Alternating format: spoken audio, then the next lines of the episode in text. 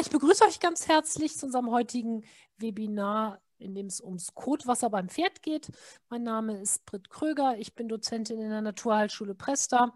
Ähm, ja, habe natürlich auch eine Praxis mit dem Schwerpunkt Phytotherapie und bin auch Pferdebesitzerin. Und ähm, es ist ja meistens so mit diesen Themen, die wir haben, auch dieses Thema betrifft mich, weil ich auch einen Tinker habe, der tatsächlich zu Kotwasser neigt und äh, bei dem ich auch immer, ja, äh, immer ein bisschen rätsel, woran es denn liegt oder ja, was man eben dagegen machen kann. Und bei mir meine liebe Kollegin Franzi Wojewski, du stellst dich selber vor. Hallo? So, ja, mit ja. ist besser. Okay. Äh, mein Name ist Franziska Wojewski. Ich bin ausgebildete Tierheilpraktiker, ähm, Tierheilpraktikerin, habe allerdings keine eigene Praxis, weil ich vollberuflich mich um das Produktmanagement bei der äh, Marke Nature's Best kümmere, da Produkte entwickle, ähm, sehr viel mit Universitäten zusammenarbeite, um auf dem aktuellen Stand der Forschung zu sein, um Forschungsprojekte zum Thema Gesundheit rund ums Pferd zu unterstützen. Und ja, so ist natürlich das Thema Kotwasser ein Riesenphänomen, Problem in unserer heutigen Pferdehaltung. Und deswegen freue ich mich sehr auf das Webinar heute. Genau. Und dann natürlich noch die liebe Kati. Hey, ich bin Kathi. Ich arbeite auch bei der Naturheilschule Presta. Ich bin die Frau für die Technik. Mm, ich werde heute ähm, ja, nur im Hintergrund äh, sein. Ich werde den Chat beachten, beobachten. Ähm, wenn ihr Fragen habt, dürft ihr euch jederzeit natürlich freischalten mit euren Mikros und die Frage stellen. Ihr dürft Franzi und Britt jederzeit unterbrechen oder aber ihr stellt die Frage im Chat, dann werde ich die irgendwann stellen. Wer eine Teilnahmebestätigung haben möchte, kann mir eine E-Mail schicken. Die E-Mail-Adresse setze ich gleich auch nochmal in den Chat. Ansonsten einfach über äh, unsere Internetseite. Ähm, wir zeichnen das Webinar auf und es wird später wahrscheinlich, wenn die Technik mitspielt, äh, bei uns im YouTube-Kanal in den nächsten Tagen veröffentlicht werden und dann auch irgendwann in ein paar Wochen auf, äh, in unserem Podcast-Kanal. Ähm, ja, das war's eigentlich. Dann wünsche ich euch ganz viel Spaß heute Abend. Genau, die erste Frage ist mal ähm, die Basis natürlich, was ist das Kotwasser? Ne? Was ist das eigentlich? Die meisten, die hier jetzt heute sind, haben wahrscheinlich in irgendeiner Art und Weise damit schon zu tun gehabt, weshalb ihr euch ja auch für das Webinar interessiert habt. Also Kotwasser ist, ähm, oder darunter versteht man eigentlich Absetzen von wässriger Flüssigkeit vor oder nach dem Kotabsatz, manchmal auch währenddessen. Also das kommt so ein bisschen drauf an. Ähm, sehr häufig, wenn Kotwasser als ja als alleiniges Phänomen sozusagen auftritt, ist die Konsistenz des Kotes dabei eigentlich auch normal. Und sehr, sehr häufig haben wir das, dass den Pferden das an den Beinen hinunterläuft, beziehungsweise der Pferdebesitzer dann, wenn er in den Stall kommt, eben sieht, okay, mein Pferd hat wieder Kotwasser gehabt. Da ist eben diese Flüssigkeit, die getrocknet ist, die eben irgendwie an den Beinen hängt. Ähm, wie kommt es dazu? Ähm, zur Darmfunktion erzählt die Franzi gleich noch ein bisschen was, aber um es ja ganz kurz und auf den Punkt zu bringen, ist es natürlich so, dass wir im Bereich des Dickdarms Flüssigkeit haben, die entweder ja, wenn eben das Phänomen Kotwasser auftritt, entweder nicht genügend absorbiert wird oder nicht genügend gebunden wird vom Kot sozusagen oder von den Futterbestandteilen, je nachdem, wie man das sieht.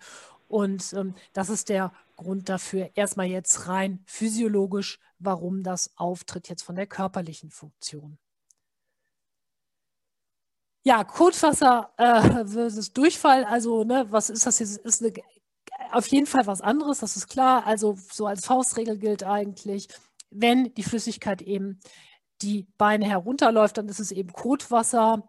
Ähm, und bei Durchfall ist es so, dass eben der Kot ja nicht mehr geformt ist, dünnflüssig ist und das normalerweise auch über einen etwas längeren Zeitraum, dann sprechen wir beim Pferd eigentlich erst von Durchfall. Und äh, man muss sagen, dass wirklich das eine mit dem anderen nicht unbedingt etwas zu tun hat. Also das kann komplett voneinander getrennt eben ähm, auftauchen. Das ist ein bisschen was, was viele Pferdebesitzer manchmal nicht so genau unterscheiden. Die rufen dann an und sagen, ja, Frau Krüger, ich hätte gerne einen Termin, mein Pferd hat immer Durchfall. Und äh, wenn man dann die Sache etwas näher beleuchtet, stellt man fest, nee, es ist aber eigentlich Kotwasser und nicht wirklich Durchfall.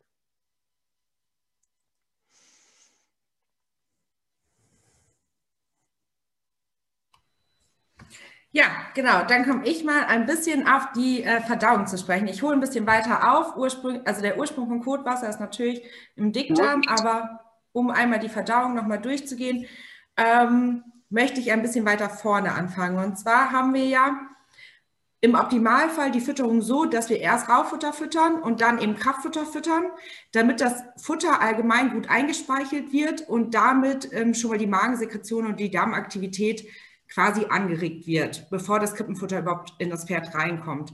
Wenn ein Futter gut gekaut ist, haben wir einen homogenen Futterbrei in der Verdauung und das verhindert Verdauungsstörungen, wozu zum Beispiel auch das Kotwasser zählt. Das Futter wird im Maul aufgenommen, zerkleinert, gekaut. Ähm, dann wird es abgeschluckt und kommt in den Magen. Der Magen ist relativ klein, wir haben dort ein saures Milieu und eigentlich werden im Magen zum Beispiel Keime abgetötet.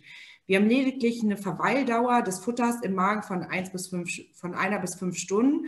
Und hier ist es wichtig zu beachten, dass Raufutter deutlich kürzer im Magen bleibt als stärkehaltiges Krippenfutter, welches, wenn es zu viel gefüttert wird, zum Beispiel zu Magenreizungen, Magenschleimhaut, Entzündungen, Magengeschwüren führen kann. Umso mehr das Futter eingespeichert wird im Maul vorher, also umso mehr es auch gekaut wird, umso schneller verlässt es wieder den Magen, ohne dort Fehlgärung oder ähnliches zu Veranstaltungen. Das ist also ein gut eingespeichertes Futter und damit eine unproblematische Magenpassage ist die Vorbedingung für eine gute Dünndarmverdauung, wo das Futter nach dem Magen halt weiterhin geht.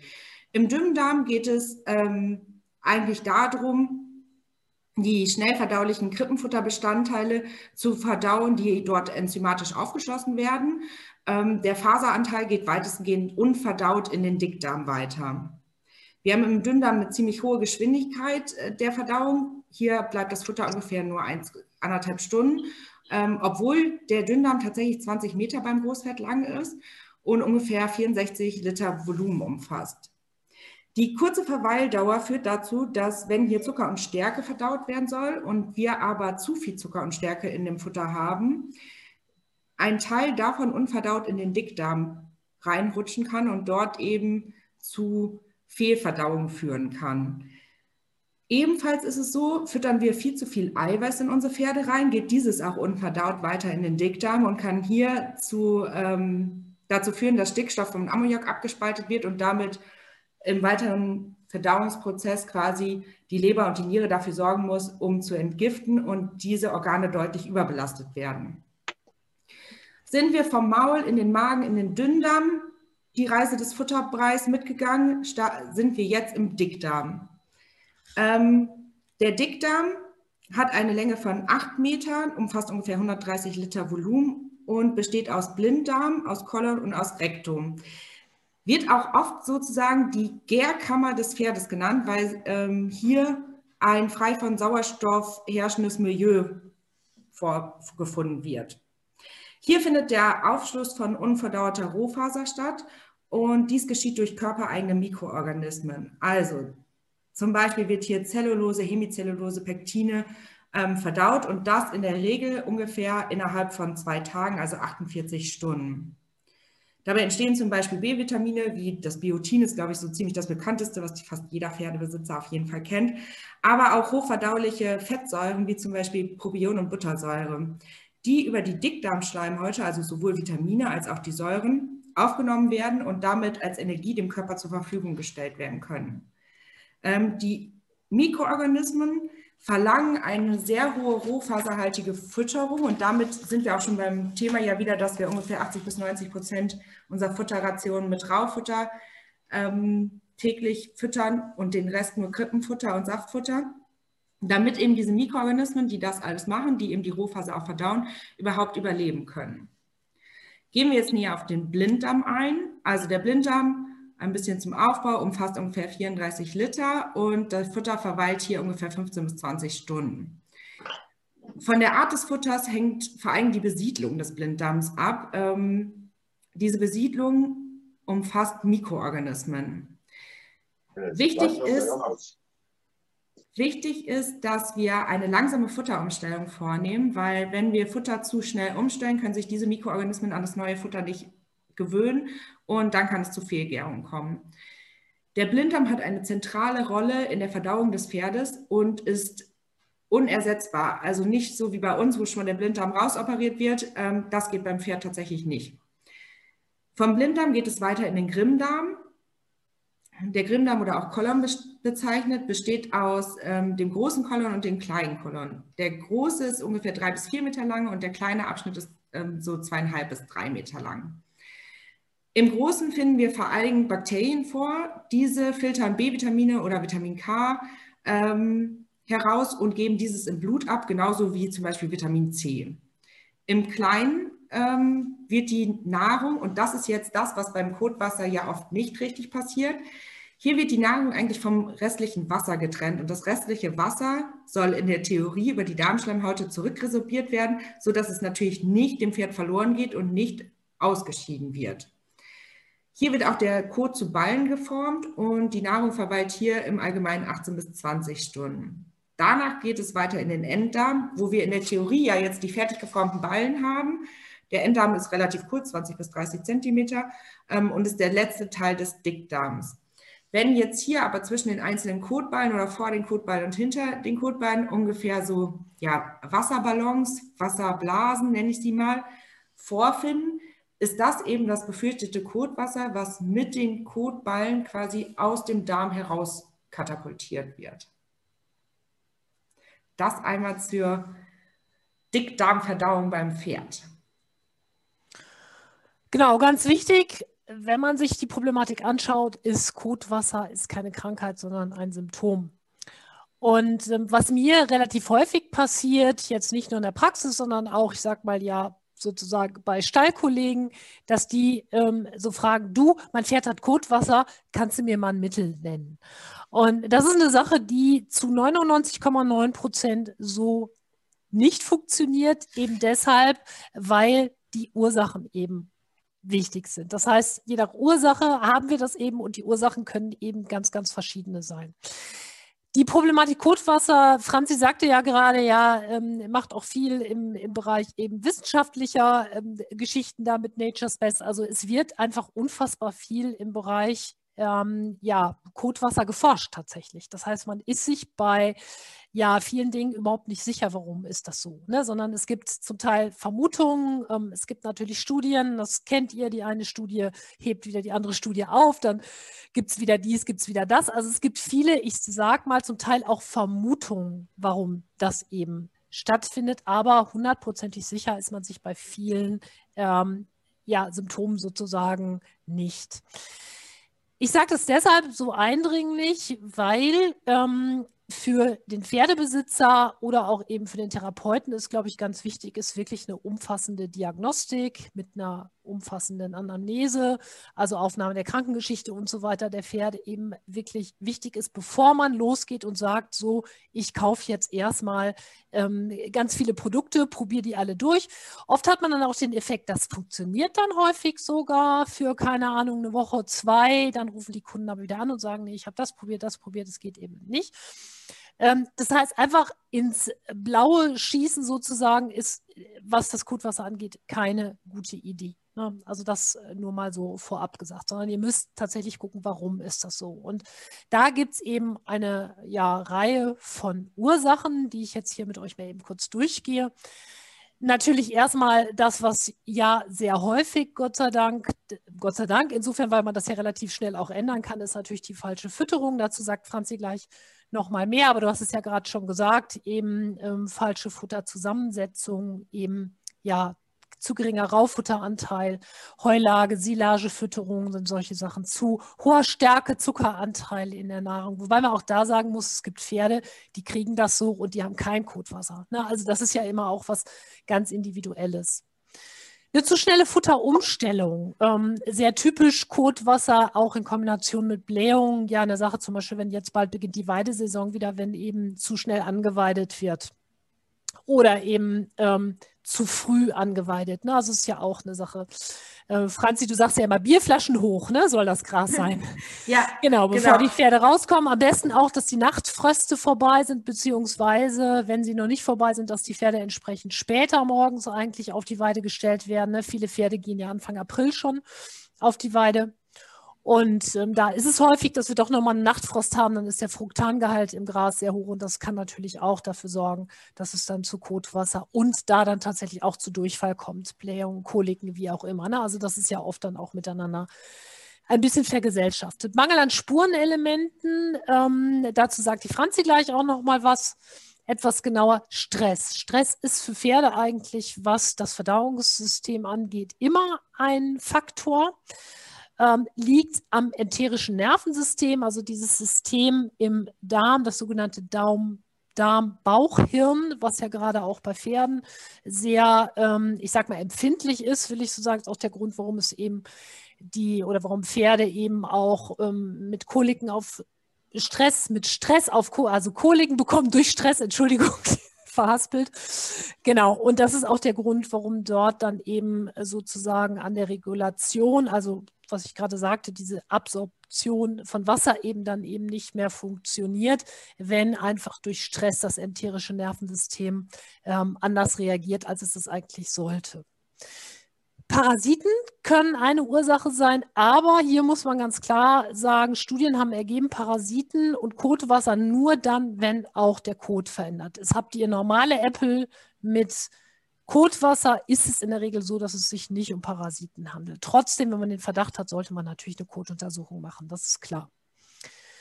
Dann eine geringere Zerkleinerung des Futters kann eine Ursache sein. Dadurch eben wird ja nicht mehr so viel Flüssigkeit gebunden. Das kann natürlich ähm, viele Ursachen haben, aber sehr häufig eben die Zähne.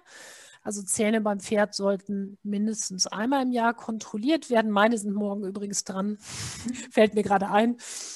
Ähm, und natürlich, wenn eben Probleme auftreten, dann auch gerne nochmal extra kontrollieren lassen.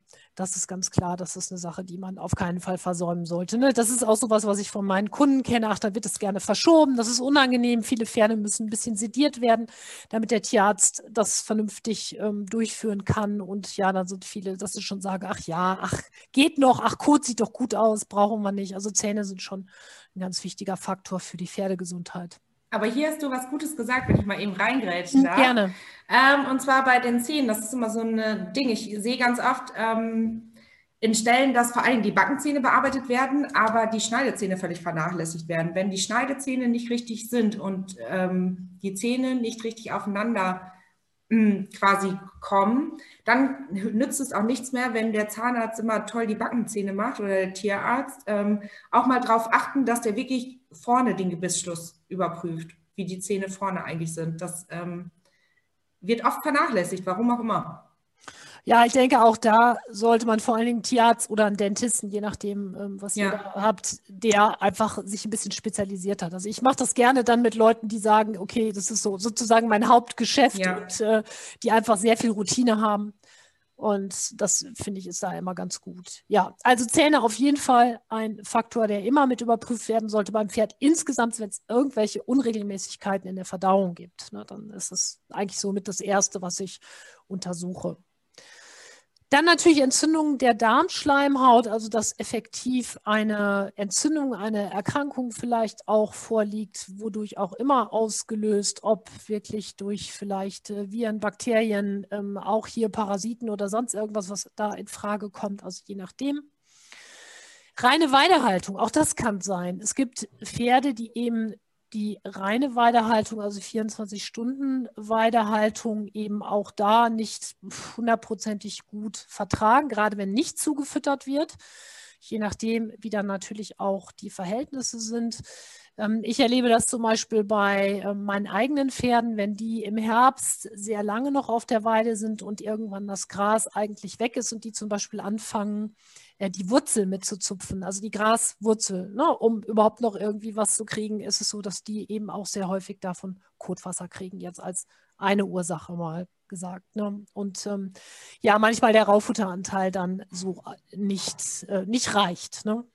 Du hast ja auch vorhin gesagt, beim Anweiden tatsächlich haben wir auch ganz oft, tatsächlich fast öfter Kotwasser, ähm, wenn wir die von der Weide runterholen und aufs Raufutter umstellen.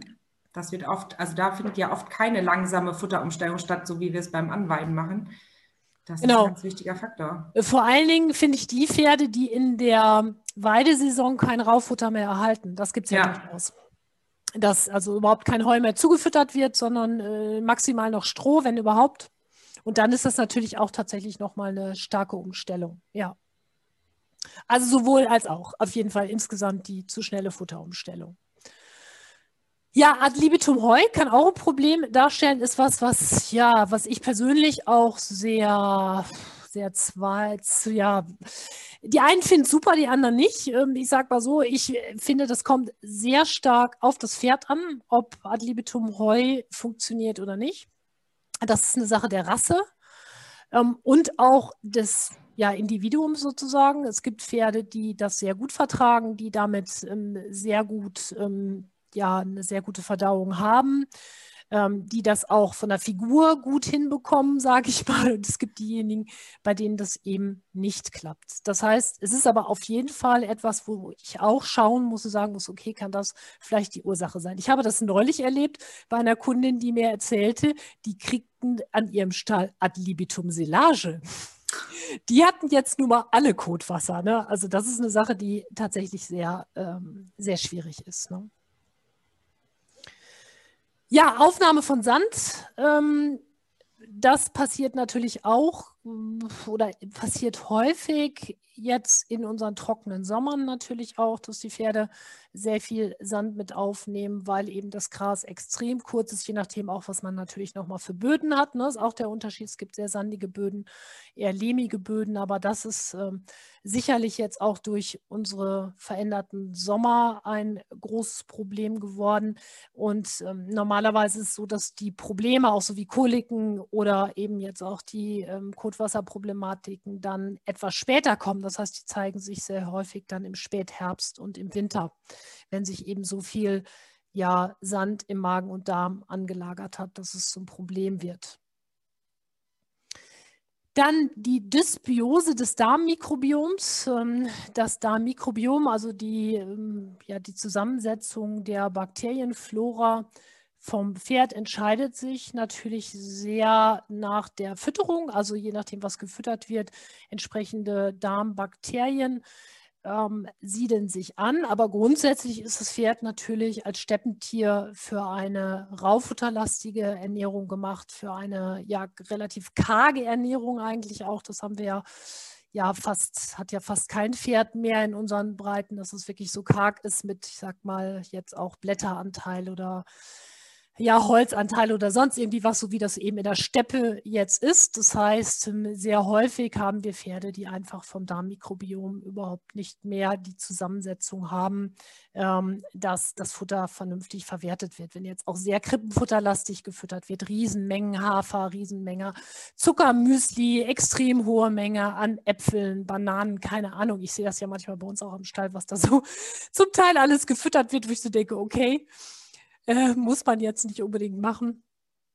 Ähm, das kann natürlich auch eine Ursache sein, ne? eine Sache, die ich mir auch beim, bei diesem Darmmikrobiom nicht, da hatten wir ja schon auch schon mal ein Webinar drüber, also auch hier nicht sozusagen auf Verdacht, einfach Darmsanierung ist ja auch so ein Wort, was so mittlerweile in den Pferdestellen immer gerne ähm, jetzt so herumschweift, wo man sagt, erstmal den Darm sanieren, Darm muss ich dann sanieren, wenn eben da tatsächlich eine Dysbiose vorliegt. Sowas kann man untersuchen, kann eine Kotuntersuchung gemacht werden, weil in der Regel ist es eigentlich so, dass die Stoffwechselorgane wie äh, Pankreas und Leber schon eigentlich dafür sorgen, dass das Darmmikrobiom auch vernünftig funktioniert ne, oder vernünftig aufgebaut ist. Und da haben wir natürlich auch wieder das Problem mit dem Immunsystem, wenn eben im Darm ja äh, das falsch zusammengesetzt ist, kann das eben Auswirkungen auch aufs Immunsystem haben des Pferdes. Ja, Bewegungsmangel.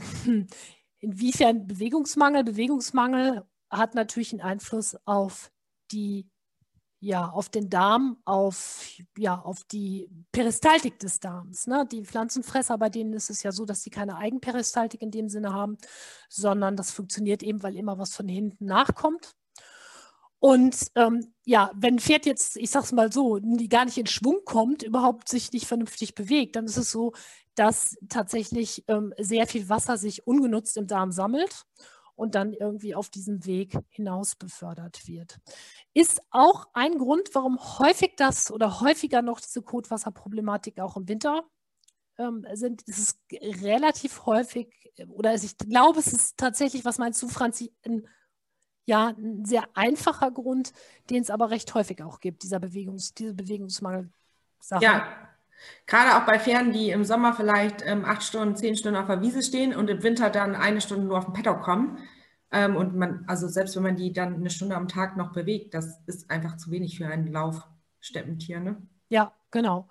Und äh, da ist eigentlich ganz typisch, dass der Kot einfach zu lange verweilt im Bereich des Dickdarms und ähm, dann eben Flüssigkeit, die nicht mehr ja, die nicht mehr absorbiert wird, dann sozusagen an dem Kot vorbeiläuft und dann rausgeht. Und das regelt sich dann sehr häufig, wenn die Tiere vernünftig bewegt werden. Ne? Auch Stichwort Offenstallhaltung, ähm, wo man sagt, naja, im Winter auch im Offenstall, wenn die jetzt keine Anreize haben, wie in irgendeinem Aktivstall oder Paddock Paradise oder so und nicht Wege zurücklegen müssen, dann stehen die da im Winter bei schlechtem Wetter einfach auch nur rum. Ne? Also ich meine, was sollen sie auch sonst machen?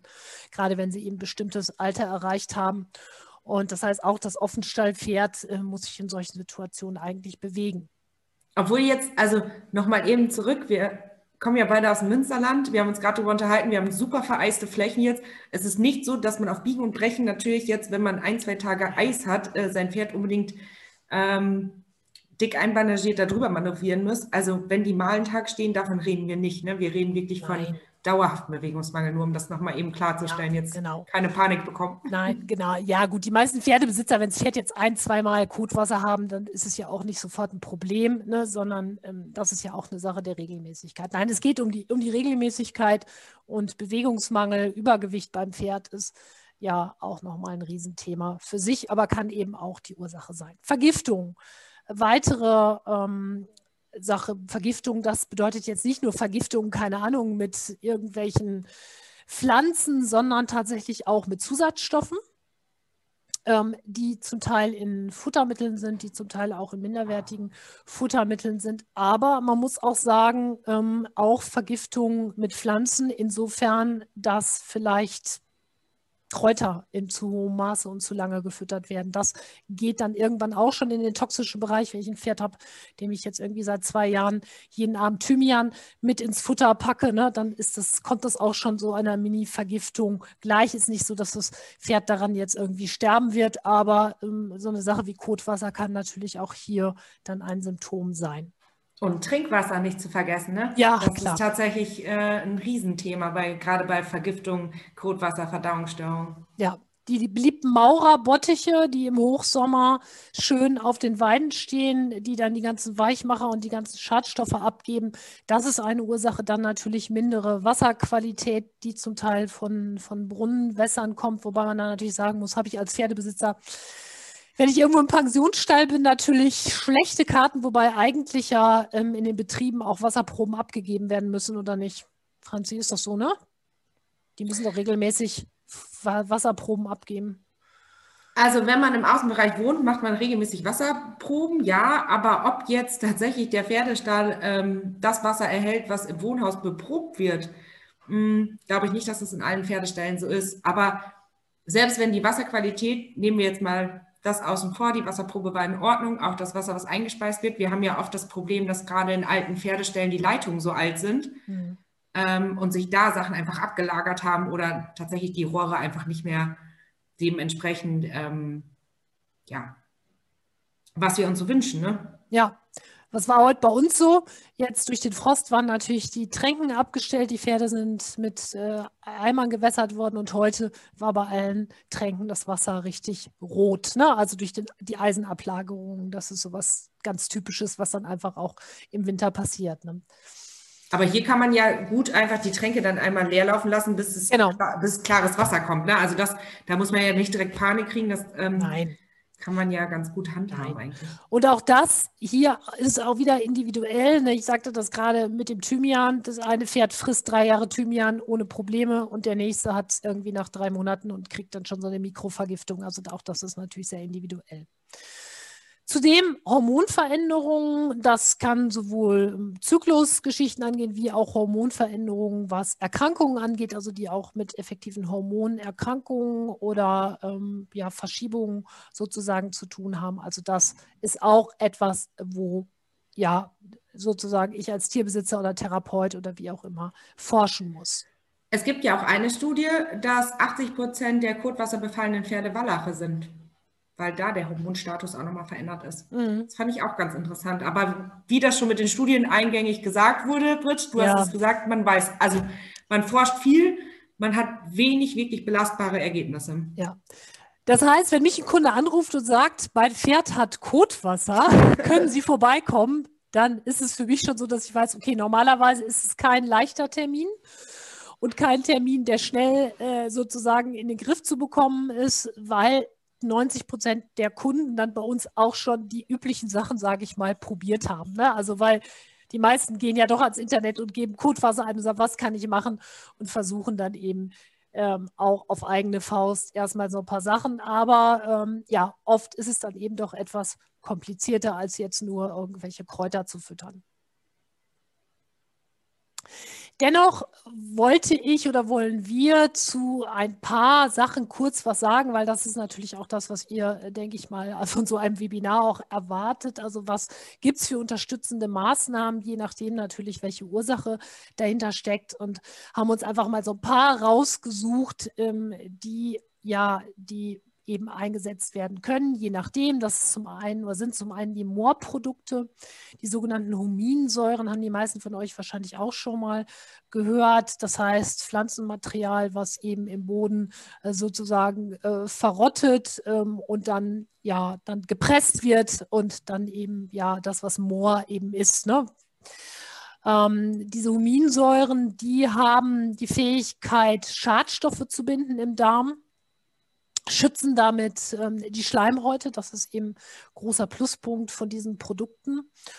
Ähm, fördern zudem auch nochmal die Verdauung und binden Bakterien, Viren, Toxine und so weiter. Dafür sind bekannt. Nicht in dem Maße, wie jetzt das eine Aktivkohle machen kann, ne, die ja jetzt bei Vergiftungen zum Beispiel auch eingesetzt wird, sondern es ist so, dass die milder wirken und mehr diesen protektiven Effekt auch haben auf die Darmschleimhaut. Das heißt, äh, man hat zum Beispiel im Labor feststellen können, dass ähm, eben diese Huminsäuren auch verschiedene Botenstoffe haben, die an ja, ähm, also die Entzündungsreaktionen im Körper eben unterdrücken können. Also das weiß man mittlerweile wissenschaftlich.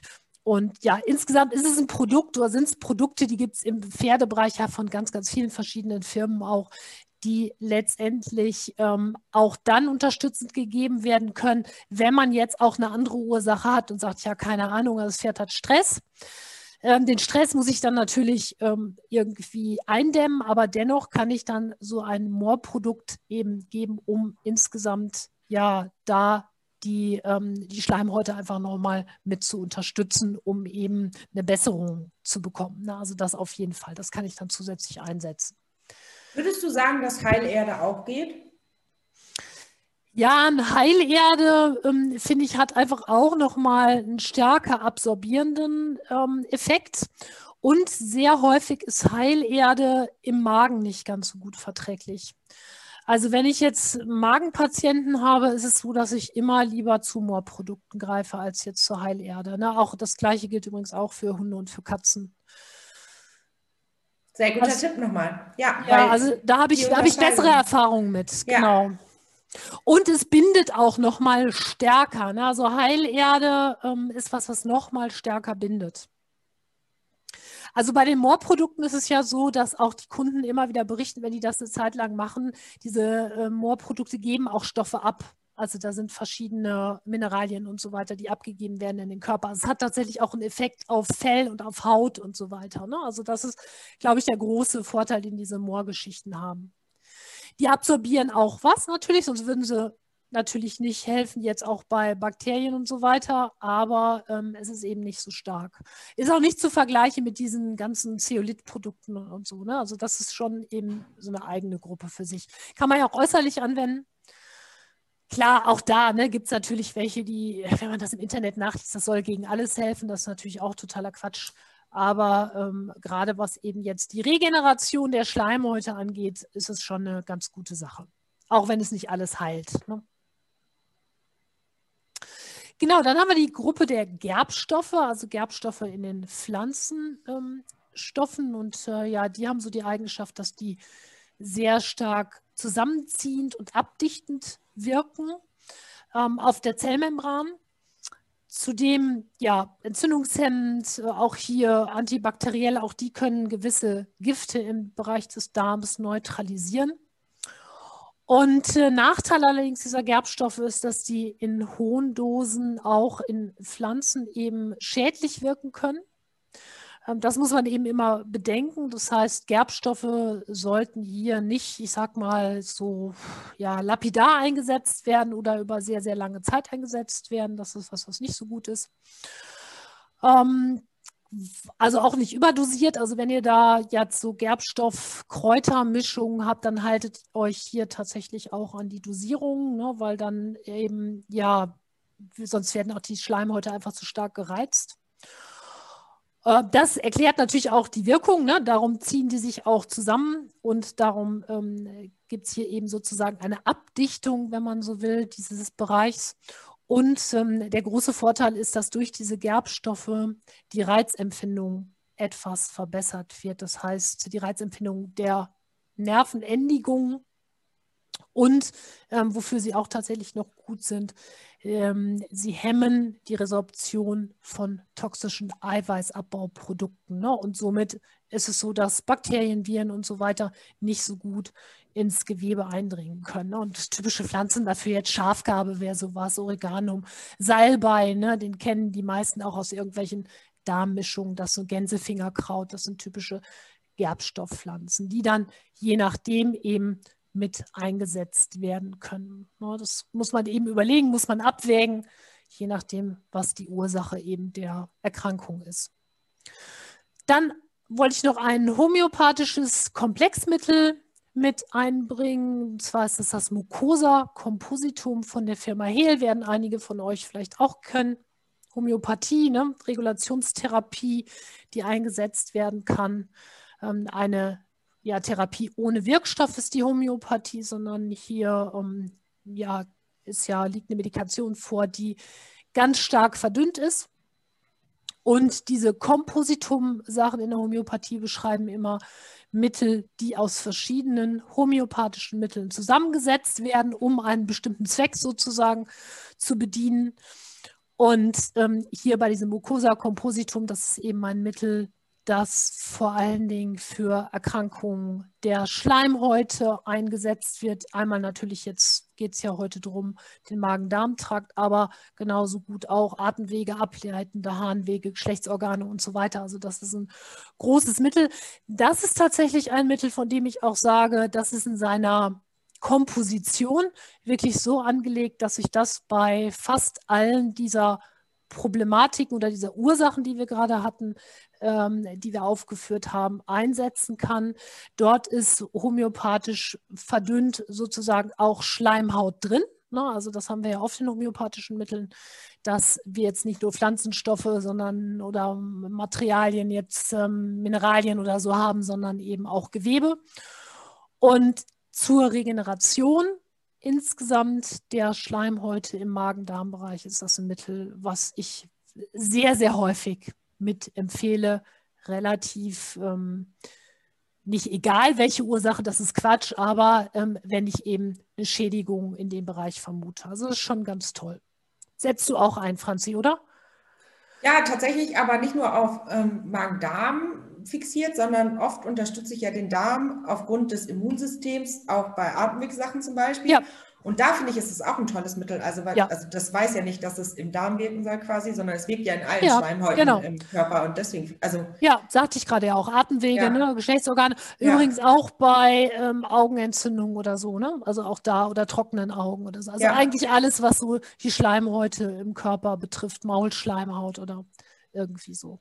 Und man muss es natürlich nicht spritzen. Ne? Also jetzt auf dem Bild seht ihr ja eine Spritze. Also man muss, also nicht, dass ihr jetzt denkt, ihr müsst eure Pferde subkutan spritzen. Müsst ihr natürlich genau. nicht. Könnt ihr auch irgendwas verabreichen. Ja, alle homöopathischen Mittel, die eigentlich zur subkutanen Injektion erstmal da sozusagen in der Packungsbeilage stehen, können alle auch oral verabreicht werden, weil das ist natürlich nichts anderes als eine Kochsalzlösung gemischt mit einem homöopathischen Medikament. Also das ist was, was ihr alle, jeder sagt. Aber für manche ist es ja auch so, dass sie sagen, ach ja, ich spritze das ganz gerne. Dann brauche ich es nicht so oft geben. Ja, genau. Nee, das war, ja, genau. Ich dachte jetzt nur für alle, die die Spritze sehen und denken, oh ja. mein Gott, ähm, muss nicht. Nee, ja, der eine mag das lieber und der andere das lieber. Es kommt aber, finde ich, auch aufs Pferd an. Ähm, meine steht da im Stall und ich muss keinen Halfter aufziehen und kann spritzen und andere, die sehen eine Spritze und dann kann man gucken, wie man sie ja. kriegt. Ähm, da dann sollte man das auch entscheiden. Ja, von der Effektivität finde ich es gleich. Also ich kann genauso gut oral verabreichen. Schleimhaut ist Schleimhaut. Ne? Also das ist, ähm, Hauptsache es kommt irgendwie in den Körper rein. Ich habe noch zwei Fragen im Chat ja. zu den Gerbstoffen. Mhm. Jessica, Gerbstoffe sind aber doch bei Magen, Darmentzündung und so weiter reizend, oder? Ja, sagte ich gerade. Das kommt also ganz klar darauf an, was es ist. Also bei, Darm, ähm, bei Darmentzündungen kann es dadurch, dass es auch ähm, entzündungshemmend ist, tatsächlich auch trotzdem sehr gut wirken.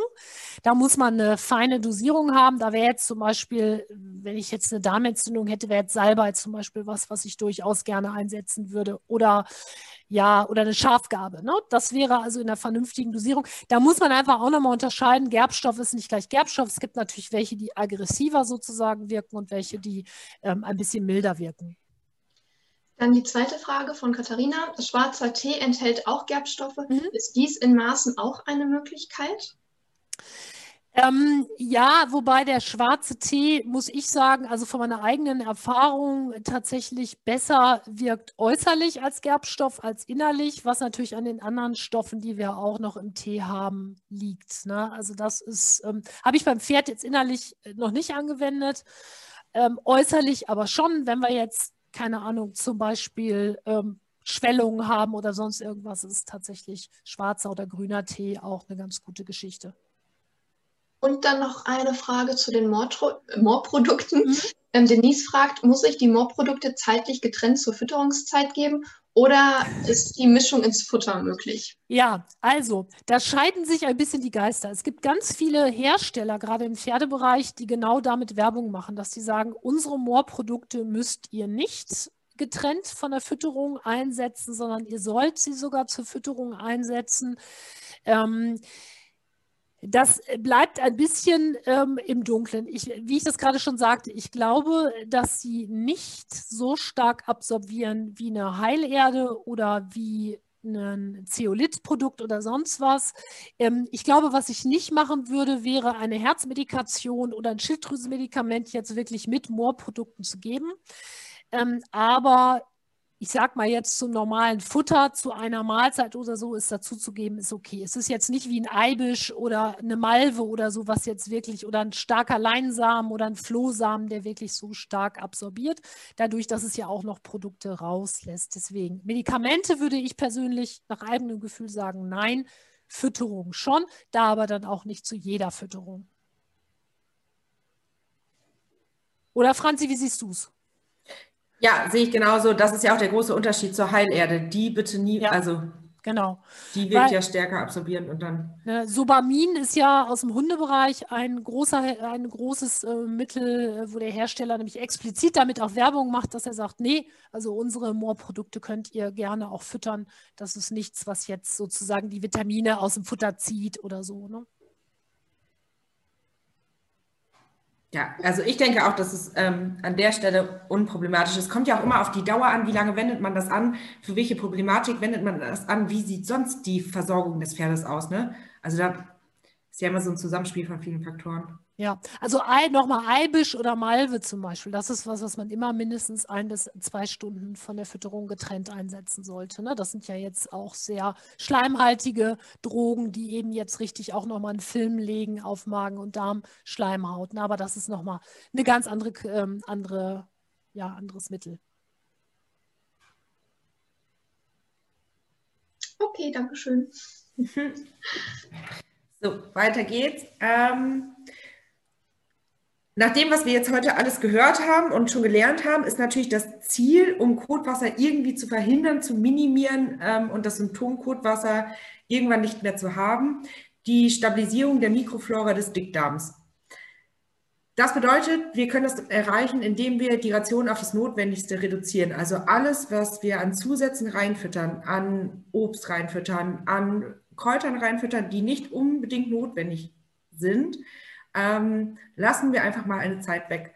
Wir füttern wirklich ein hochwertiges Heu, was nicht schimmelbelastet ist, was nicht ähm, übel riecht, nicht sehr staubhaltig ist im Optimalfall und gucken dann, ob wir eventuell Mineralien, Spurenelemente ergänzen. Je nach Ursache des Kotwassers muss man ja auch ein bisschen anders füttern.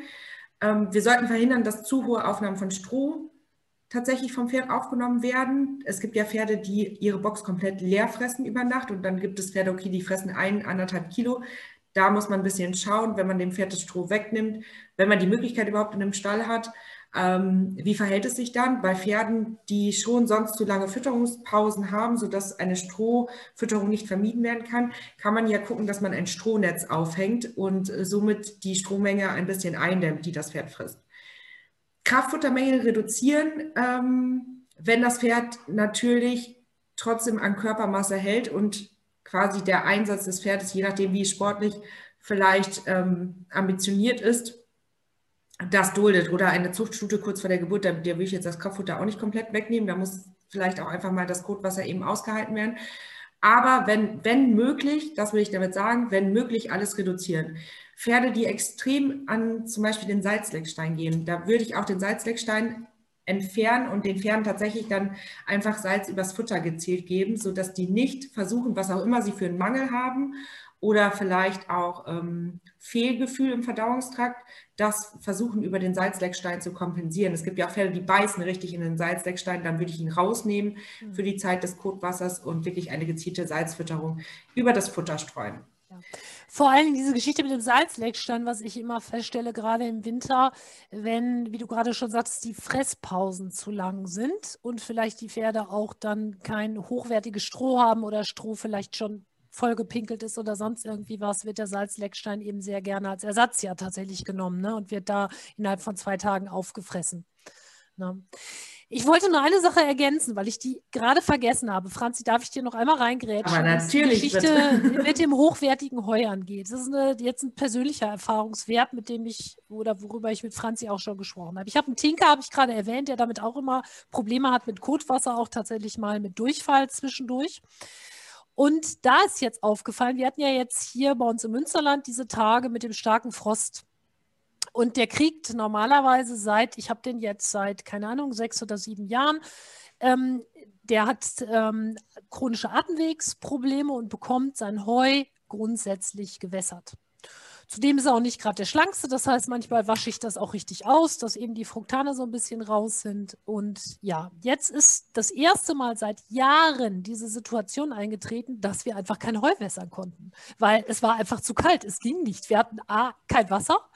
Also natürlich hatten wir Wasser, Trinkwasser für die Pferde jetzt in Eimern, aber ähm, das war jetzt also einfach für mich jetzt anderthalb Wochen nicht möglich, das Heu zu wässern. Das ist also noch nicht vorgekommen. Und ähm, ja, was ist passiert? Das Pferd hat kein Kotwasser mehr. Ich habe Franzi angerufen und habe gesagt, was ist jetzt los? Ne? Also, weil das ist eine Sache, wenn man in der Literatur nachguckt, steht immer, nee, das kann keine Ursache sein. Ich kann aber jetzt nur sagen, doch, es muss, also in dem Fall, weil wir hab, ich habe mich bei dem auch tot therapiert und habe, woran liegt es? Oder liegt es daran? Oder liegt es daran? Liegt es daran? Und ähm, ich jetzt tatsächlich einfach weiß, es liegt an dem gewässerten Heu, weil das einfach über Jahre und Jahre und Jahre immer gewässert wird. Und ich glaube, dass der Darm da einfach irgendwann ein Problem mit hat, ne, Franzi? Ja, also die genaue Ursache wissen wir ja nicht, aber, ähm, oder die Ursache, das gewässerte Heu, ja, aber was genau in dem Heu jetzt so sehr anders ist oder was im Darm so sehr anders ist, können wir halt forschungsmäßig ja irgendwie nicht belegen. Nee. Ähm, die Frage ist ja auch, wie lange wird das Heu gelagert zwischen Fütterung und ähm, Nichtfütterung? Wann ist das Kot? Also das ist einfach so komplex, wie du das vorher schon gesagt hast. Wenn es jetzt bei deinem Pferd so ist, ist es faszinierend, weil die Forschungsergebnisse was anderes sagen. Ja. Andererseits ist dein Pferd ein Schecke und wir wissen, dass Schecken eher zu Kotwasser neigen. Stimmt, habe ich auch schon gehört. Aber es ist natürlich so, dass äh, sozusagen der, von der Sekunde an, wo der das nicht mehr gewässert hatte, der Traum Äppelchen hatte und Traum also Verrückt und er ist immer noch ein Checke, ne? Und der ist immer noch ein Checke. Also, ne, so, wo ich so sage, ja, ja. also manchmal gibt es ja auch so individuelle Geschichten, wo ich sage, okay, ich kann das Problem aber jetzt dann tatsächlich nicht lösen, weil er muss, aufgrund der Atemwegsproblematik, muss er jetzt ab heute sein Heu halt wieder gewässert haben. Und ja. prompt, äh, bin mir relativ sicher, wenn ich morgen zum Stall fahre, hat er eben auch wieder Kotwasser, ne? Und das ist was, was ihr auch nicht vergessen dürft. Ne? Also man muss ein bisschen, wenn man eine Baustelle als Pferd gerade hat und der hat mehrere Sachen, muss man das gucken, was das Schlimmste quasi ist und das als erstes abstellen. Also ja. so Schritt jetzt für die Atemwege halt Kotwasser ab und zu in Kauf nimmt. Ähm, das ist dann gerade so, bis ja. wir eine bessere Lösung gefunden haben, falls wir eine finden. Aber ähm, ja, Tut mir leid, das wollte ich nochmal eben, hatte ich vorhin nämlich vergessen, weil ich das schon auch ähm, jetzt, ja, ähm, und ich dann, als ich das nachrecherchiert habe, ähm, äh, gehört habe, ich bin nicht die Einzige sozusagen, die diese Erfahrung jetzt gemacht hat. Und zum Thema ähm, Schecke vielleicht nochmal eben. Jetzt denken bestimmt einige, wie kommt sie da drauf, dass äh, Schecken mehr Kotwasser haben? Tatsächlich gibt es eine Studie dazu. Mhm. Ähm, und die Vermutung ist, dass Schecken in Herden öfter gemobbt werden, dadurch mehr sozialen Stress haben. Das habe nicht ich mir ausgedacht, das gibt's. Ähm, und dadurch öfter zu Kotwasser neigen. Also das war in der Gruppe ganz klar zu sehen. Hm, wie das mit Studien ist, man weiß es nicht ganz genau, aber ähm, Wallache, Schecken und du hast ein Wallach als Schecken, sollte man sich überlegen, Britt. Ja, das stimmt. Wobei ich trotzdem sagen muss, ich hatte ja jetzt außer das Heu nicht zu wässern nichts zu verändert. Also er Nein, war ja trotzdem bei, mit seiner genau, ja. Also Nein, genau. das wird bei dir ja. auch dran gelegen. Das ja, war, äh, natürlich. ich meine, es gibt ja Pferde, die so empfindlich sind, dass wenn eine neue Heucharge kommt, die zum Beispiel mit Kotwasser reagieren und dann sich auf die neue Heucharge erstmal einstellen müssen. Ne? Also auch das haben wir ja. Das ist schon, ja, es ist schon eine verrückte Sache irgendwie. Bisschen. Gibt es eigentlich, Franzi, dazu Studien auch in, bei Wildpferden? Zu Kotwasser mhm. habe ich keine gefunden. Ja. Also jetzt müsste ich nochmal gezielt, ich suche da nochmal gezielt nach, ähm, wüsste ich gerade nicht. Wir wissen natürlich, dass auch äh, Pferde in der freien Wildbahn ja Hufreh bekommen, wenn Grasaufwuchs total äh, doll gerade ist oder Fruktangehalt total hoch. Ähm, deswegen könnte ich mir vorstellen, dass Kotwasser tatsächlich auch eine Problematik ist, weil was wir ja definitiv wissen, ist, dass Robustrassen eher zu Kotwasser neigen und vor allen Dingen Pferde zum Beispiel mit einer äh, nicht optimalen Aufzucht. Ist jetzt dahingestellt, ob Wildpferde eine optimale Aufzucht haben, aber äh, falls die eine Darmproblematik, eine Wurmproblematik in ihrer Herde haben und vielleicht in ihrer Aufzucht nicht optimal mit Milch und mh, hm, mit Futter versorgt wurden, kann, also könnte ich mir vorstellen, dass die tatsächlich auch Kotwasser haben. Hm. Habe ich aber nicht zugefunden. Nee, ich nehme mich auch nicht. Deswegen frage ich dich nochmal. Das ist auch eine Sache, die ich nicht, ähm, nicht rausfinden konnte. Es gibt ja so bestimmte Krankheiten, wo wir wissen, die gibt es bei Wildpferden nicht, aber oder Symptome, ja. die es bei Wildpferden nicht gibt. Aber naja. Ist halt auch die...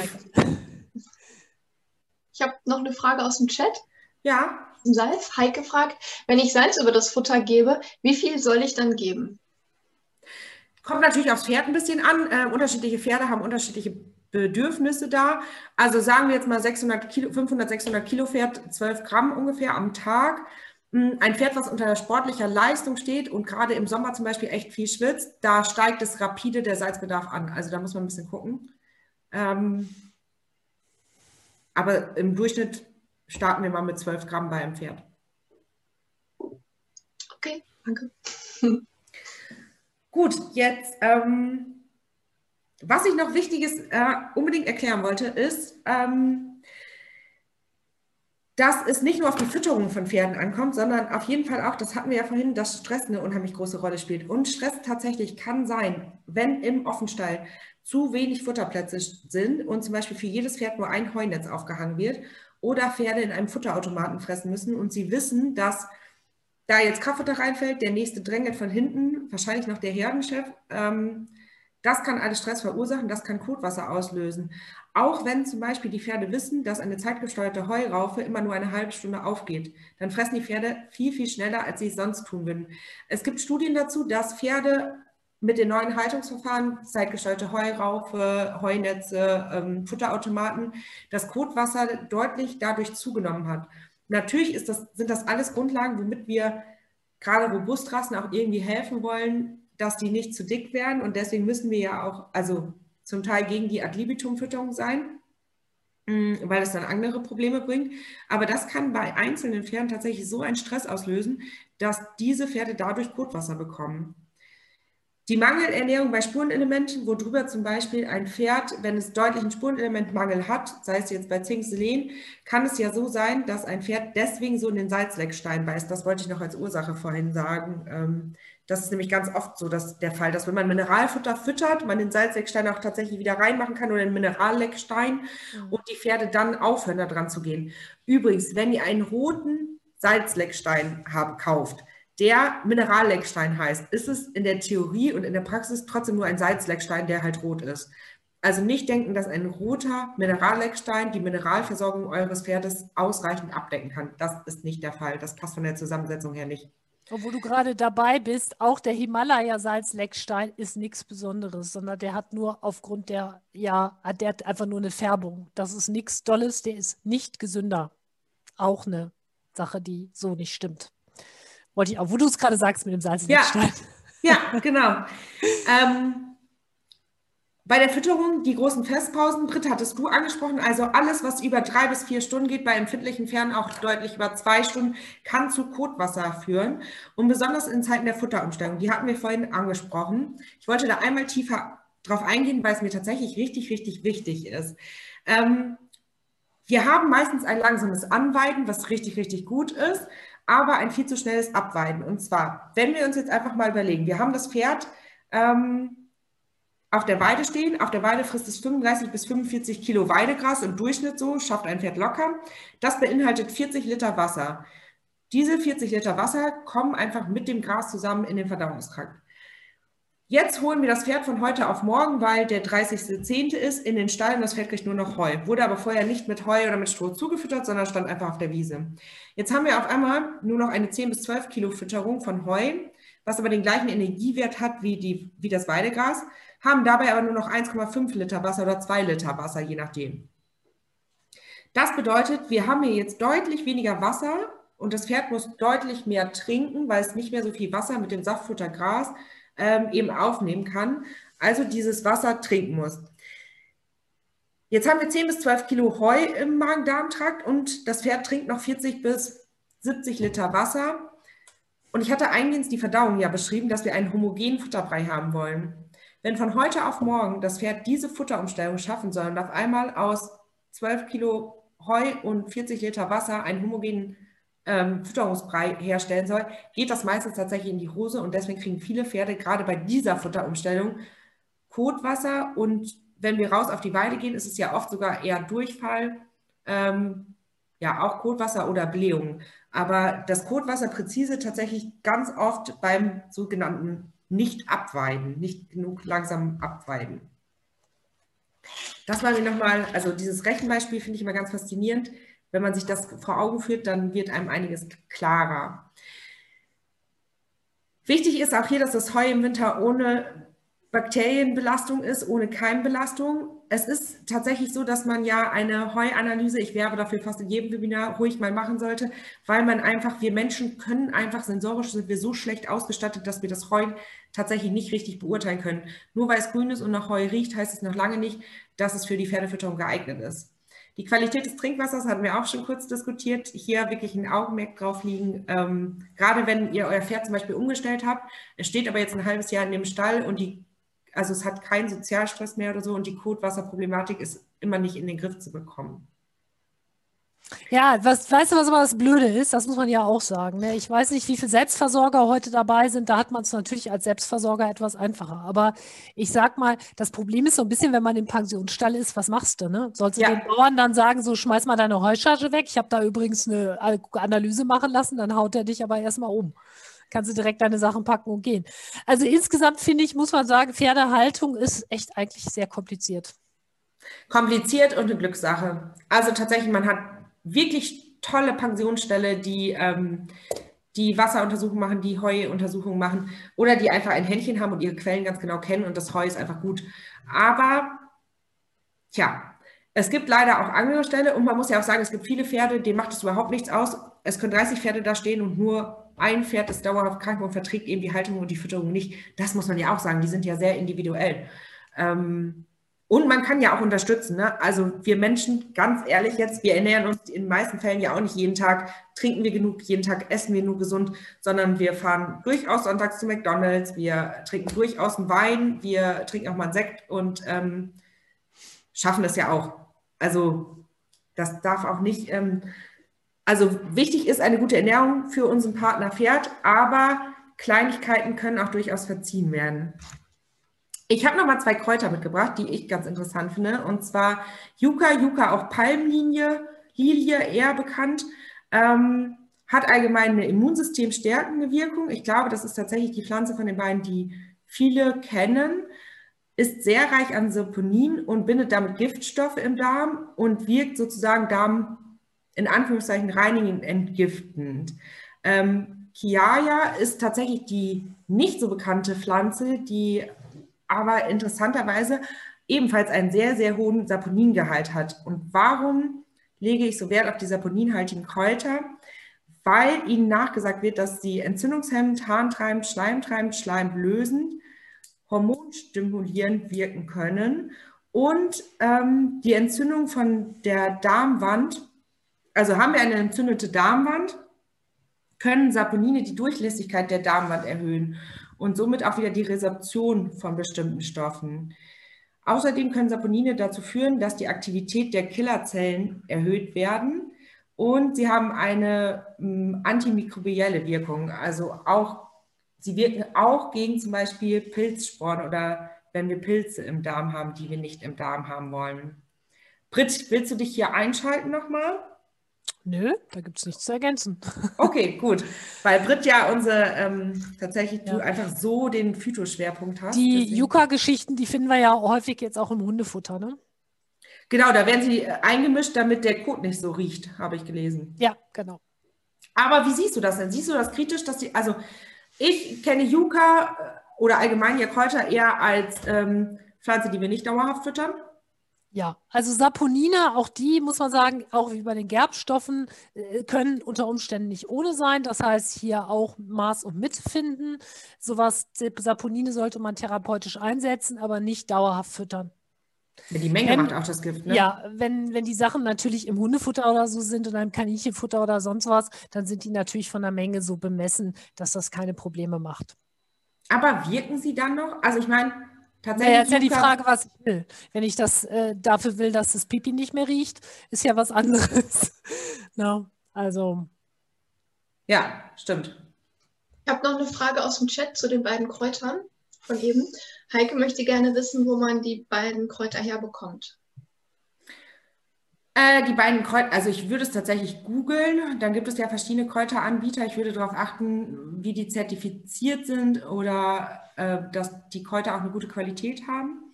Ähm, sonst sind sie tatsächlich auch zum Beispiel bei uns bei Nature's Best in dem Produkt Digestivo enthalten. Das stelle ich nachher noch mal kurz vor. Aber gerade Yucca gibt es auch, glaube ich, also gibt es sehr, sehr viele Anbieter. Ja. Also, ne, das sind ja die, die Wurzeln, die sind gemahlen und äh, die gibt es eigentlich überall, kann man fast ja. sagen. Ja. Ja, ja, schon weniger. Schon ein bisschen. Genau, aber mit der Dosierung aufpassen, wie Britt schon gesagt hat. Ähm, weiter zum Thema Fütterung bei Kotwasser. Pektinreiche Futtermittel. Also überall, wo Pektine drin sind, ähm, also Pektine allgemein sind pflanzliche Polysaccharide und werden im Dickdarm fermentiert was ja eben für eine gute Dickdarmverdauung notwendig ist. Unterstützen und schützen quasi die Mikroorganismen, die wir im Dickdarm haben wollen. Deswegen sind pektinreiche Futtermittel im Endeffekt gut. Zum Beispiel sehr viel Pektin ist im Apfeltrester drin. Im Apfeltrester muss man natürlich aufpassen, dass man einen Apfeltrester nimmt, der nicht einen zu hohen Zuckergehalt hat. Und man sollte auch je nachdem, ob das Pferd stoffwechselbedingt vorbelastet ist, ähm, natürlich nicht Apfeltrester pur füttern, aber ist ein bisschen Apfeltrester in einem Futtermittel oder benutzen wir es gerade aus einer diätetischen Wirkung, kann das durchaus sinnvoll sein und ist ein super Pektinlieferant. Ähm, alle Sachen, die so ein bisschen quasi die Darmschle sich schützend über die Darmschleimhaut legen, sei es jetzt ähm, klein Leinsamen-Mesh, die kann man ruhig ein, zwei Mal die Woche füttern und damit eben die Darmschleimhaut unterstützen, die Regeneration der Darmschleimhaut fördern.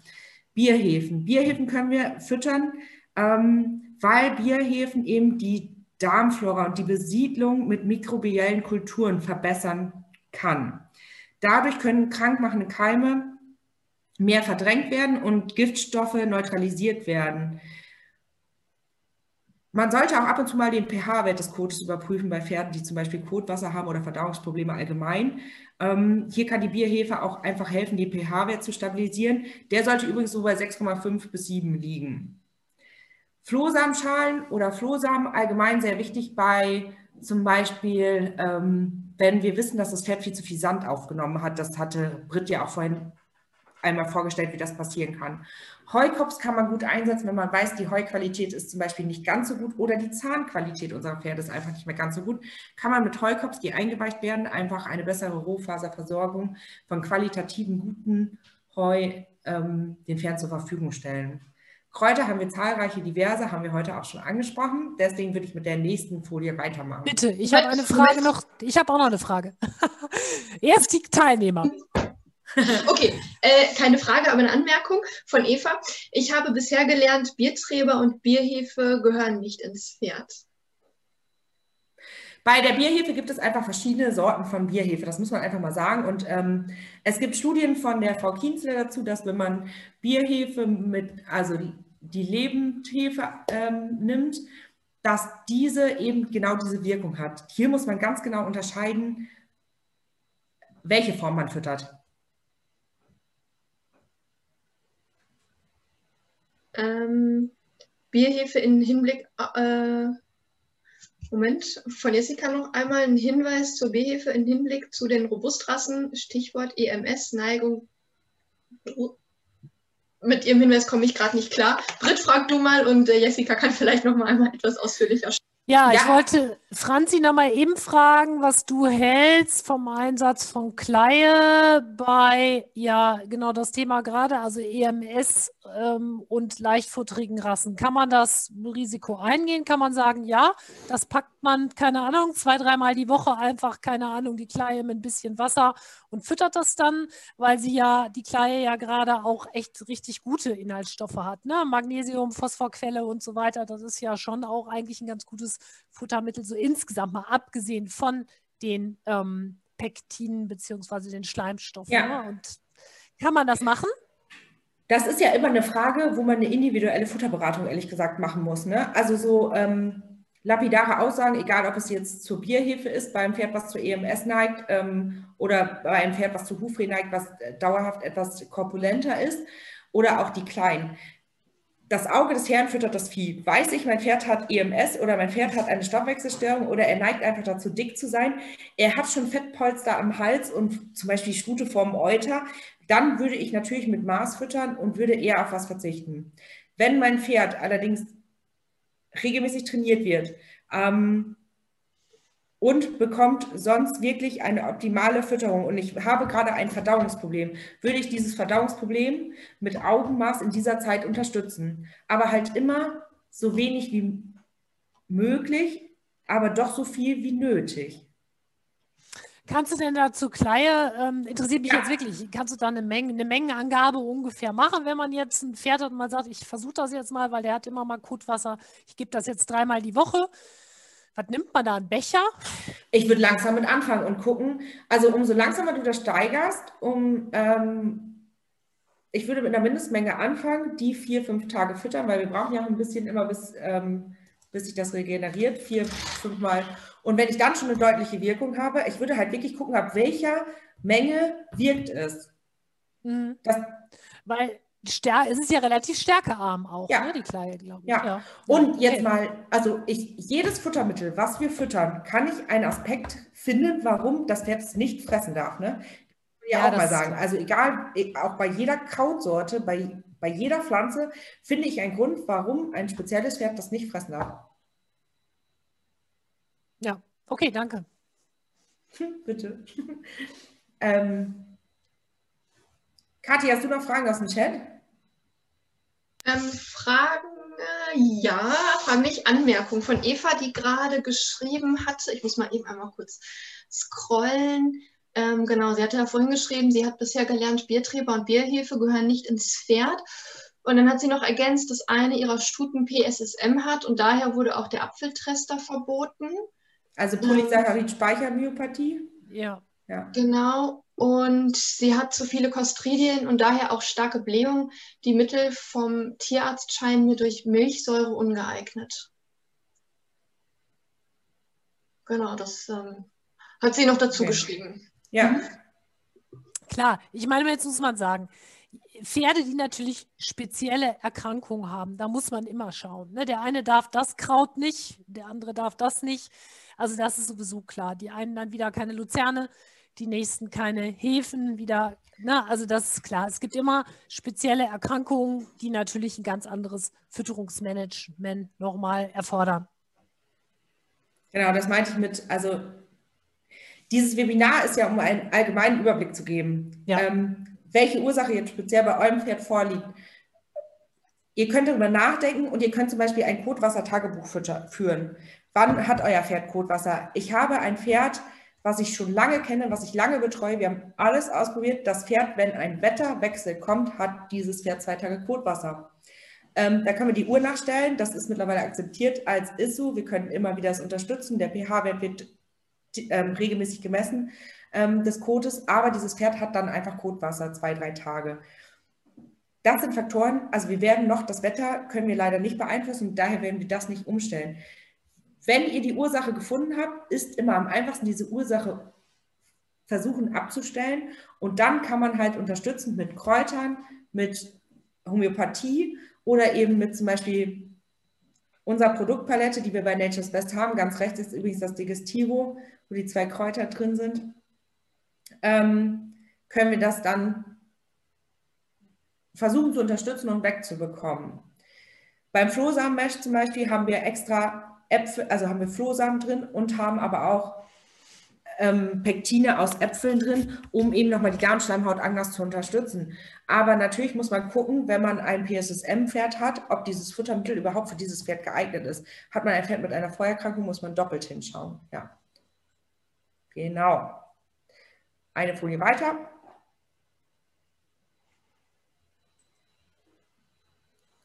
Das ist eine Futterpflanze, die mir sehr am Herzen liegt. Und diese Futterpflanze ist natürlich auch umstritten. Es gibt immer Leute, die sagen, nein, die fütter ich nicht. Ich bin ein ganz großer Fan davon, habe sehr viel, sehr positive Erfahrungen damit. Mhm. Und deswegen möchte ich die einmal gerade zum Thema Kotwasser vorstellen.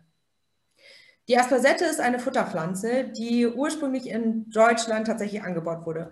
Vor ungefähr 50 Jahren wurde die total von der Luzerne verdrängt, sicherlich dadurch, dass die Aspersette einfach einen niedrigeren Ertrag bringt als die Luzerne und damit für unsere Hochleistungslandwirtschaft vielleicht auch einfach irgendwann uninteressant wurde. Ähm, so, boah, ich kenne die Aspersette jetzt tatsächlich seit sechs Jahren, glaube ich, ungefähr. Und seitdem wird sie immer mehr, ja, quasi wiederentdeckt und ähm, kommt immer mehr auf den Markt.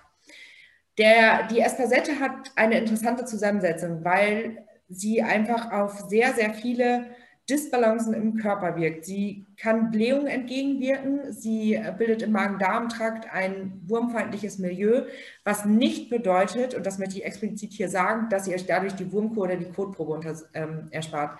Habt ihr eine Herde, die immer wieder dazu neigt, dass sie verwurmt ist? Habe ich persönliche Erfahrung in einer Betreuung einer großen Herde, dass die, Dauer, dass die Fütterung der Espasette dazu geführt hat, dass mit natürlich Entwurmungen und Kotuntersuchungen ähm, der Wurmdruck der Herde gesunken ist und die Verwurmung der Pferde nicht mehr so stark vonstatten gegangen ist. Durch die enthalten, auf natürlichem Weg enthaltenen kondensierten Tannine ähm, wird die Darmschleimhaut undurchlässiger für Keime und damit haben wir eine Steigerung des Immunsystems und wir haben eine verminderte Sekretion der Schleimhautdrüsen. Die Espasette kann ebenfalls ähm, als Rohfaserlieferant in Form von Kops als Austausch zum Beispiel zu Heukops gefüttert werden. Also habe ich ein Pferd, was, du kannst ruhig eine Folie schon weitermachen übrigens, Britt. Habe ich ein Pferd, was zum Beispiel PSSM hat, oder Cushing hat oder Rehe hat und richtig, richtig abgemagert ist und ich möchte dieses Pferd auffüttern, dann treibt es uns ja manchmal tatsächlich zur Verzweiflung, ähm, weil die so viel nicht dürfen. Die Aspersette ist eine Futterpflanze, die durchaus mit Augenmaß und speziell natürlich ausgerechnet auf dieses Pferd dort ihre Einsetzung finden kann und eben Körpermasse wieder dranbringen kann. Wir haben einen sehr, sehr hohen Gehalt an Protein, der eben ähm, die Elastizität der Blutgefäße unterstützt und dabei sehr wohltuend ist bei zum Beispiel Atemwegserkrankungen, die Rennpferde oder Springpferde ab und zu haben, wo es zu Blut in den Atemwegen kommt. Wir haben eine super, super hochwertige Zusammensetzung an essentiellen Aminosäuren, gerade zum Beispiel die Aminosäure Lysin, die der Proteingehalt der Asparsette ist höher als bei der Luzerne und das Aminosäurenmuster ist deutlich hochwertiger als bei der Luzerne und die Luzerne ist schon die Königspflanze der Fütterung. Wir haben einen hohen Gehalt eben an Rohfaser, um die 25 Prozent, und wir haben eine sehr gute Mineralienausstattung. Man muss natürlich gucken, ob das Pferd vorher einen Mangel hat oder ob man noch ein Mineralfutter dazu füttert. Ähm, aber es versorgt das Pferd deutlich mehr mit Mineralien, als es eine normale Heusorte zum Beispiel tut.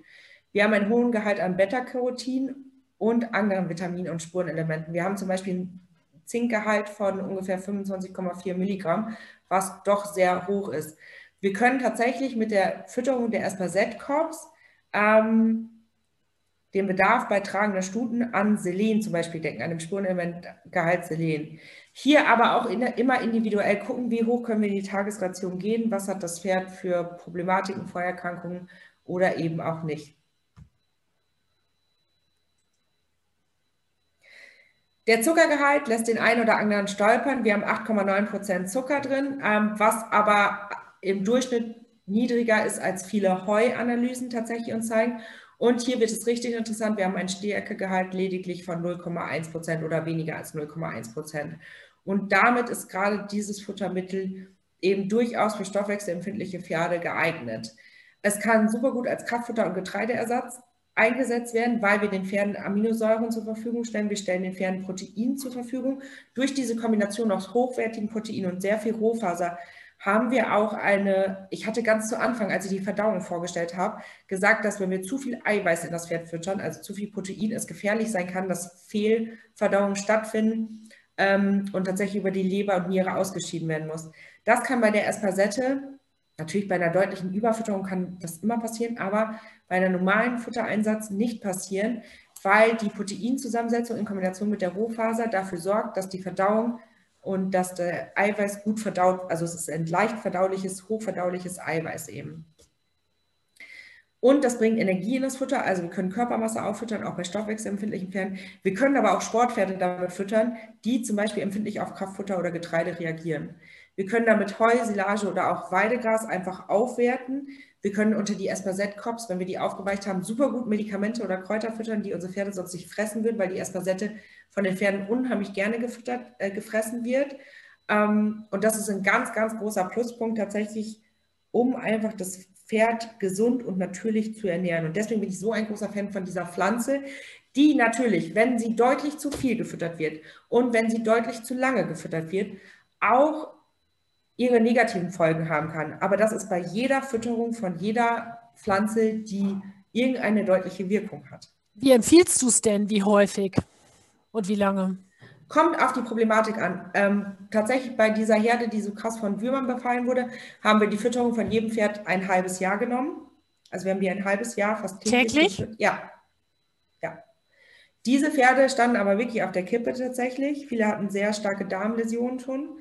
Ähm, Soweit lässt man es im Optimalfall ja nicht kommen. Habe ich ein Pferd mit Kotwasser, würde ich würde ich sagen, dass wir je nach Gewicht des Pferdes mit 100 bis 200 Gramm am Tag starten und das einfach mal vier bis sechs Wochen füttern. Und dann würde ich gucken, dass ich es, also bitte langsam einschleichen, bitte langsam ausschleichen. Ähm, und dann reicht es tatsächlich oft schon. Es gibt aber auch viele Leute, die es komplett über die Wintersaison füttern. Darf man das mischen nochmal? Mischen mit Heukopf zum Beispiel empfehle ich das auch. Also wenn man ja. zum Beispiel ein älteres Pferd hat, was, wo die Zähne richtig schlecht sind und er bekommt seine vier Kilo Heukops am Tag, kann man auch sagen, okay, ich nehme 300 Gramm Heukops weg, setze dafür 200 Gramm Espaset-Kops ein, habe deutlich mehr Protein, Aminosäuren in der Ration, ähm, habe aber nicht deutlich mehr Menge. Okay. Dürfte man das auch mit getreidefreien Mesh-Sorten kombinieren? Oder macht das keinen Sinn? Nur mit Heukops? Kann man schon, aber war, also was ist der Grund, dass du das machen willst? Naja, wenn man sozusagen sagen will, man will jetzt die, man will gucken, ob es eben auf das Kotwasser einen Einfluss hat und will aber, dass sie es auf jeden Fall fressen. Oder sagst du, es ist wirklich so, dass alle das fressen? Das ist ja jetzt immer schwierig. Ne? Morgen kriege ich den Anruf und mein Pferd hat sich gefressen.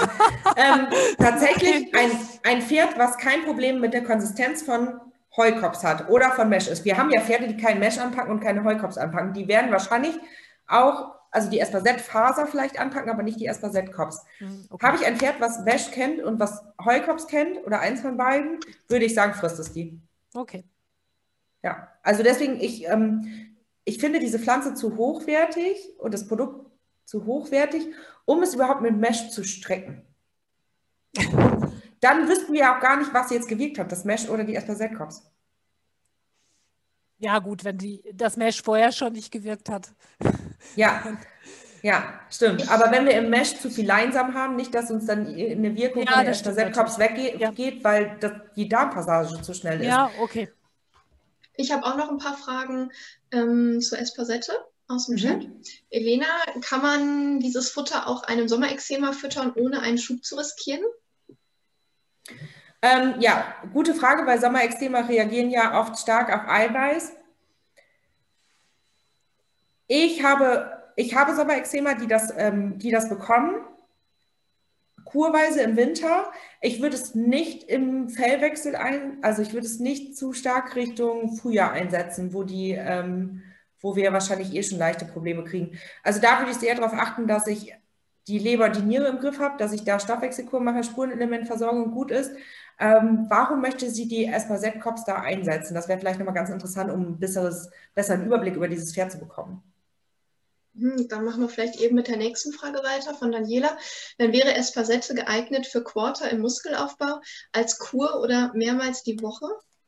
Ja, ähm, du sprichst mir tatsächlich richtig aus der Seele. Ich habe eine Quarterstute, ich befinde mich gerade im Aufbau und es ist richtig, richtig schön, weil man sich keine Sorgen machen muss, was man alles dazu füttern muss. Ähm, Espasette-Crops plus ein gutes Mineralfutter ist eine sehr, sehr gute Fütterung, die wirklich den Muskelaufbau sehr gut unterstützt und sehr gut funktioniert. Dann von Britta, kann ich die Espasette zusammen mit einem Mineralfutter, einem Isländer füttern? Ja, kann man. Also ob man das Mineralfutter in die aufgeweichten Espasette-Cops tun kann, kann man, wenn die Espasette-Cops so ähm, quasi abgekühlt sind, dass ähm, das Mineralfutter dann erst reingemischt wird. Also wenn man die Espasette-Cops zu heiß aufbrüht, dann eben warten, bis man das Mineralfutter drunter mischt. Ähm, dann noch von Christina, kann ich die Espasette auch mit Luzerne-Cops mischen oder ist es dauerhaft schädlich? Habe einen Kaltblüter, der ca. 50 Gramm Espasette und 50 Gramm Luzerne-Cops dauerhaft bekommt. 50 Gramm Luzerne, 50 Gramm Espasette, finde ich tatsächlich für einen Kaltblüter. Ähm, das ist ja gar nichts. Fast wenig, ja, habe ich auch gerade drüber nachgedacht. Ich glaube, dass tatsächlich die Wirkung da ähm, total vermindert ist. Ich bin kein Freund davon, irgend, also sowas dauerhaft zu füttern. Das muss ich jetzt tatsächlich auch sagen. Ähm, warum fütterst du das dauerhaft? Funktioniert damit endgültig die Verdauung, die vorher nicht funktioniert hat? Dann bleib dabei. Wenn du keinen deutlichen Effekt hast, würde ich tatsächlich mit der Aspersette und auch mit der Luzerne zwischendurch Pausen machen. Ähm, vielleicht schreibt sie noch was dazu. Ähm, jetzt noch eine Frage von Pauline. Welche Ration ist bei Warmblütern im Muskelaufbau zu empfehlen? Kommt ein bisschen drauf an, ähm, wie die Ration sonst aus, aussieht, Pauline. Also fütterst du Hafer, Kraftfutter, Öle, wenn man nur über die Espasette-Cops geht und man hat jetzt ein 600 Kilo Pferd, kann man durchaus 300 bis 500 Gramm Espasette teilweise einsetzen in Zeiten der deutlichen Mehrleistung, der deutlichen Muskulaturförderung. Wenn man aber an sich schon ein Müsli, ein Öl oder sogar ein Aminosäurekonzentrat einsetzt, ähm, wäre es zu viel des Guten. Dann würde ich eher auf die 100 Gramm gehen, im Gegen, also, oder würde auch eben das Aminosäurekonzentrat weglassen. Ähm, ja, da kommt es ein bisschen auf die gesamte Fütterung an. Ein Tipp, also wen das jetzt genauer interessiert, ähm, schickt mir gerne eure Futterration und ähm, eure aktuelle, schickt mir gerne eure aktuelle Fütterung und das, was ihr bei eurem Pferd erreichen wollt, ähm, einmal per E-Mail zu. Dann können wir über die Fütterung einmal sprechen. Gerne mit Telefonnummer. Ich bin ein super Freund davon, eben zu telefonieren. Das geht meistens schneller als zehn E-Mails zu schreiben, besonders wenn ich noch Nachfragen habe zu Vorerkrankungen oder so. Ähm, Paulina, Pauline ergänzt äh, eben noch, äh, bekommt nur Heu und ab und an Strukturfutter. Dann kannst du die Espasette sehr gut einsetzen. Wenn der nur Heu bekommt und an, ab und an Strukturfutter, würde ich tatsächlich mit 100 Gramm Espasette-Kops anfangen, die eine Woche füttern. Wenn er die gut verträgt, ähm, du aber noch nicht das Gefühl hast, dass es ihm leichter fällt, die Arbeit zu erledigen, die er zu tun hat, würde ich auf 150 Gramm hochgehen, drei Tage und dann auf 200 Gramm, sodass man dann ähm, nach zweieinhalb Wochen bei ungefähr die ganze Zeit 200 Gramm gefüttert hat. Ich würde da maximal dann eher auf 300 Gramm gehen, weil der ja jetzt sehr ruhig gefüttert wird, ähm, was ja auch gut ist. Und dann würde ich auch immer gucken, so wenig zu, reinzufüttern, dass das klappt, was man erreicht, aber nicht, ähm, genau, man einfach nicht zu viel reinfüttert. Dann hat Christina, das ist die mit dem Kaltblütschar, noch was ergänzt. Das Kotwasser ist so tatsächlich eher im Rahmen als mit anderem Futter, beziehungsweise mit Umstellung auf Müsli hatte ich sogar Koliken. Da er auch etwas zu dick ist, reicht das Futter so, denke ich. Sehr gut, dann behalte es so bei. Wenn es bei ihm so funktioniert, behalte es so bei. Und dann noch eine Ergänzung von Elena. Das war die Frage mit, ähm, muss man eben kurz scrollen, mit dem Sommerexema. Ich würde beim Sommerexema das Futter zum Muskelaufbau geben, in Klammern Quarterhaus. Sehr gut. Ähm, das ist ja der Vorteil der Espasette. Dadurch, dass sie diese Zusammensetzung hat aus der Rohfaser und aus dem äh, Protein und diesem hochwertigen Aminosäurenzusammensetzung, haben wir halt selbst trotz hohem Eiweißgehalt eine niedrige Belastung der Leber und Niere ähm, dieser Stoffwechselorgane, was ja bei anderen proteinreichen Futter, Futterrationen schon durchaus entstehen kann. Gerade bei Sommerexema, die ja schon ein Problem oft in diesem Stoffwechselbereich haben, kannst du mit der Espasette durchaus äh, die Muskulatur deines Pferdes aufbauen, ja. Okay, das war es erstmal an Fragen. Die anderen Fragen stelle ich am Schluss. die passen gerade nicht. Okay. So, zusammenfassend, wie kann ich Kotwasser vorbeugen? Also regelmäßig Wurmstatus kontrollieren, regelmäßig Zähne kontrollieren, Kraft- oder Mischfutter genau im Auge behalten. Was fütter ich wann? Was tut meinem Pferd gut? Wann bekommt mein Pferd Verdauungsprobleme?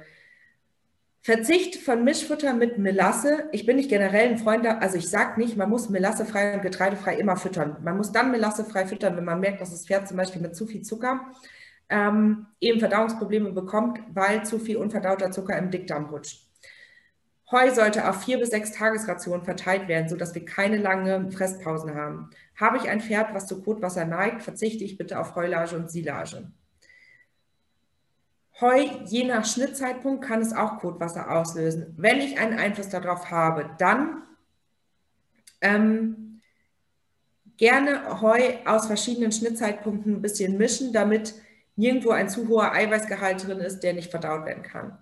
Stroh bei vielen Pferden eher vermeiden, damit ähm, ja bei Stroh sehr viel Rohfaser hat ähm, und damit oft schwer verdaulich fürs Pferd ist.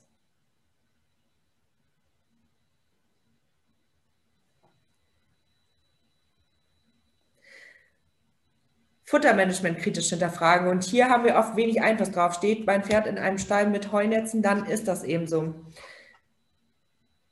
Das aber mal hinterfragen, wie groß sind die Heunetzmaschen? Wenn einfach die Heunetze so engmaschig sind, dass das Pferd sich zu Tode zupft, kann das so viel Stress verursachen, ähm, dass die Verdauung nicht mehr richtig funktioniert. Oder die Pferde kauen es eben gar nicht mehr richtig ab, sondern schlucken es nur noch ab. Futterautomaten, lange Fresspausen, das sind alles Sachen, die man hinterfragen muss, ob Kotwasser dadurch zum Beispiel ausgelöst wird.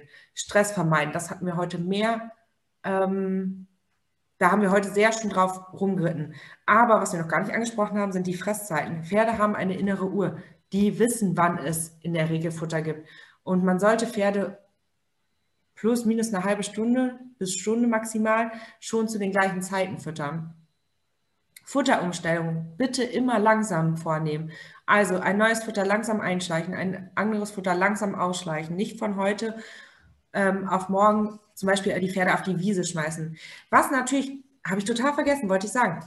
Was ganz äh, schwierig auch im Herbst ist, ist zum Beispiel, dass die Pferde den einen Tag noch auf die Wiese kommen, den anderen Tag dann nicht, weil es in Sturm regnet und stürmt. Dann kommen sie über den nächsten Tag, wo die Sonne ist, aber wieder auf die Wiese. Das sind immer wieder kleine Futterumstellungen bis große Futterumstellungen, die den Verdauungstrakt des Pferdes total durcheinander bringen können. Mineralfutter zu füttern, damit wir eben keinen Spurenelementmangel haben, den die Pferde über andere Sachen wie eine übermäßige Strohfütteraufnahme oder so ausgleichen wollen.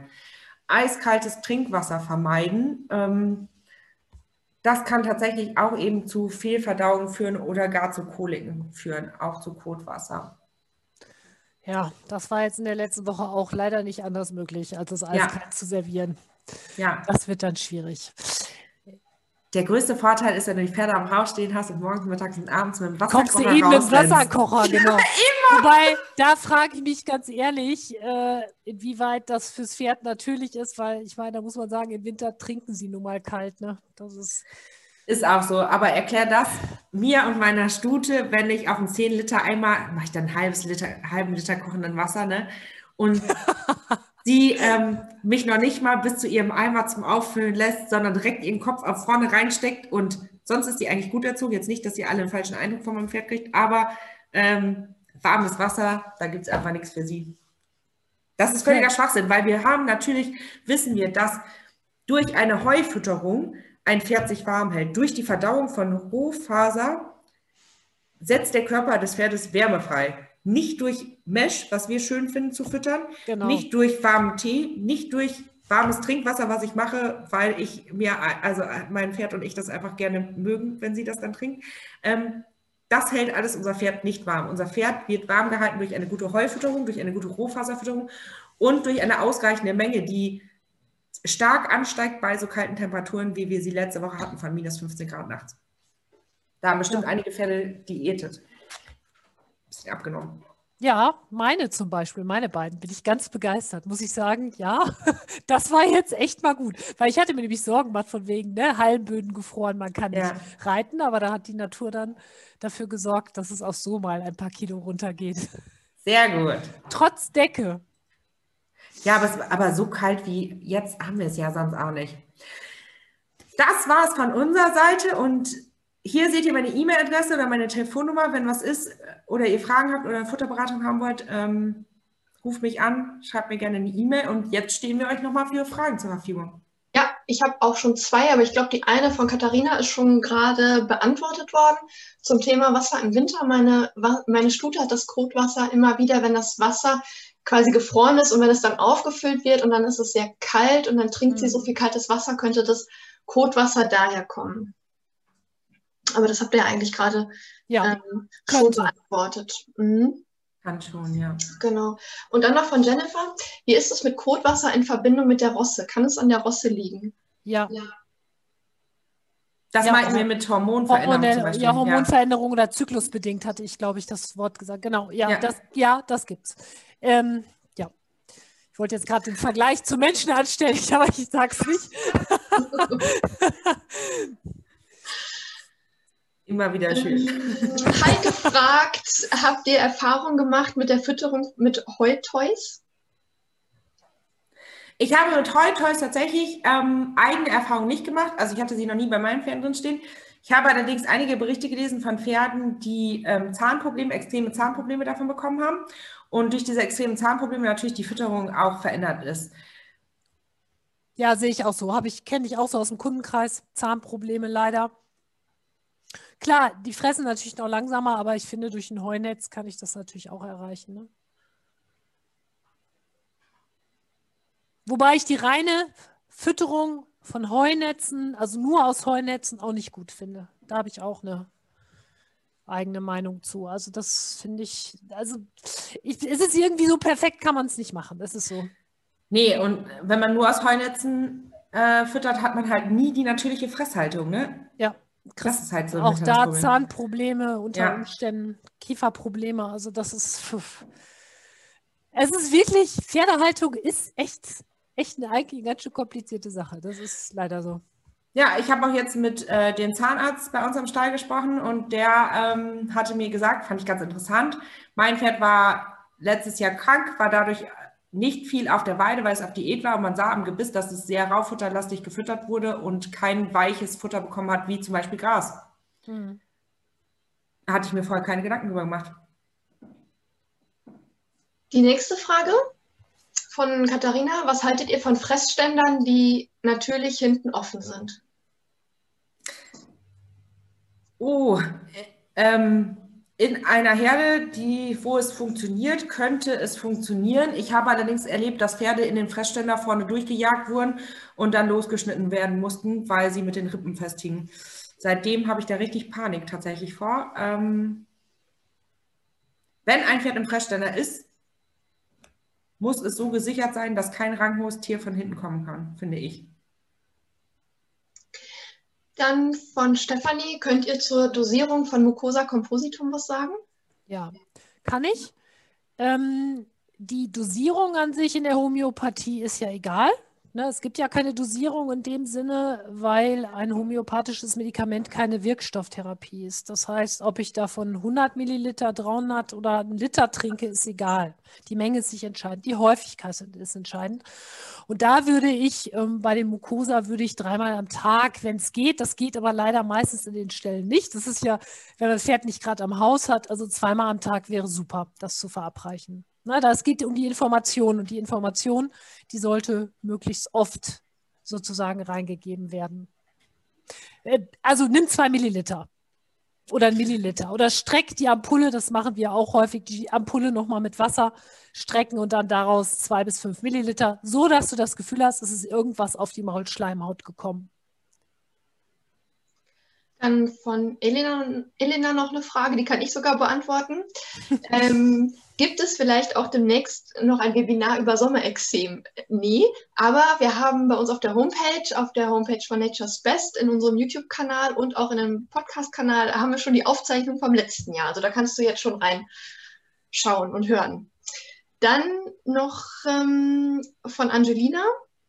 Kann man das Digestivo und die Espasette kombinieren oder lieber mit Abstand nacheinander füttern? Zurzeit habe ich das Kotwasser mit Leinsamen und Leinöl im Griff. Man kann das kombinieren. Wenn du aber, also tatsächlich bin ich kein Freund davon, das zu kombinieren. Das ist futtertechnisch völlig in Ordnung, das funktioniert. Mm, aber äh, wenn alleine schon das Digestivo hilft, ist die Espasette nicht mehr notwendig. Wenn alleine die Espasette zu dem Erfolg führt, ähm, ist das Digestivo nicht mehr notwendig. Also von daher, ich würde erst beides einzeln ausprobieren, bevor ich es kombinieren würde. Und wenn du jetzt das Kotwasser mit Leinsamen und Leinöl im Griff hast, ganz ehrlich, dann bleib dabei. Also. Okay. Ja, ist vielleicht die Frage, ob sie immer den Leinsamen füttern möchte. Ne? Ja, ist wahrscheinlich die Überlegung. Ist ja auch die Frage, ob das Kotwasser jetzt punktuell auftritt, äh, durch irgendwas ausgelöst, oder ob das Pferd wirklich dauerhaft Kotwasser hat. Dann noch eine Frage von Stefanie nochmal zum, zum Mucosa, ob das auch übers Futter geht. Ja, zu Not schon. Also ich finde es in der Homöopathie immer ganz schön, wenn es direkt in die Maulschleimhaut geht, aber man muss sagen, Schleimhaut ist Schleimhaut und der Magen hat auch eine Schleimhaut, also kommt es dann da natürlich auch irgendwann an. Ja, geht. Hm, und Angelina schreibt nochmal ähm, mit dem Kotwasser, was sie mit Leinsamen und Leinöl im Griff hat.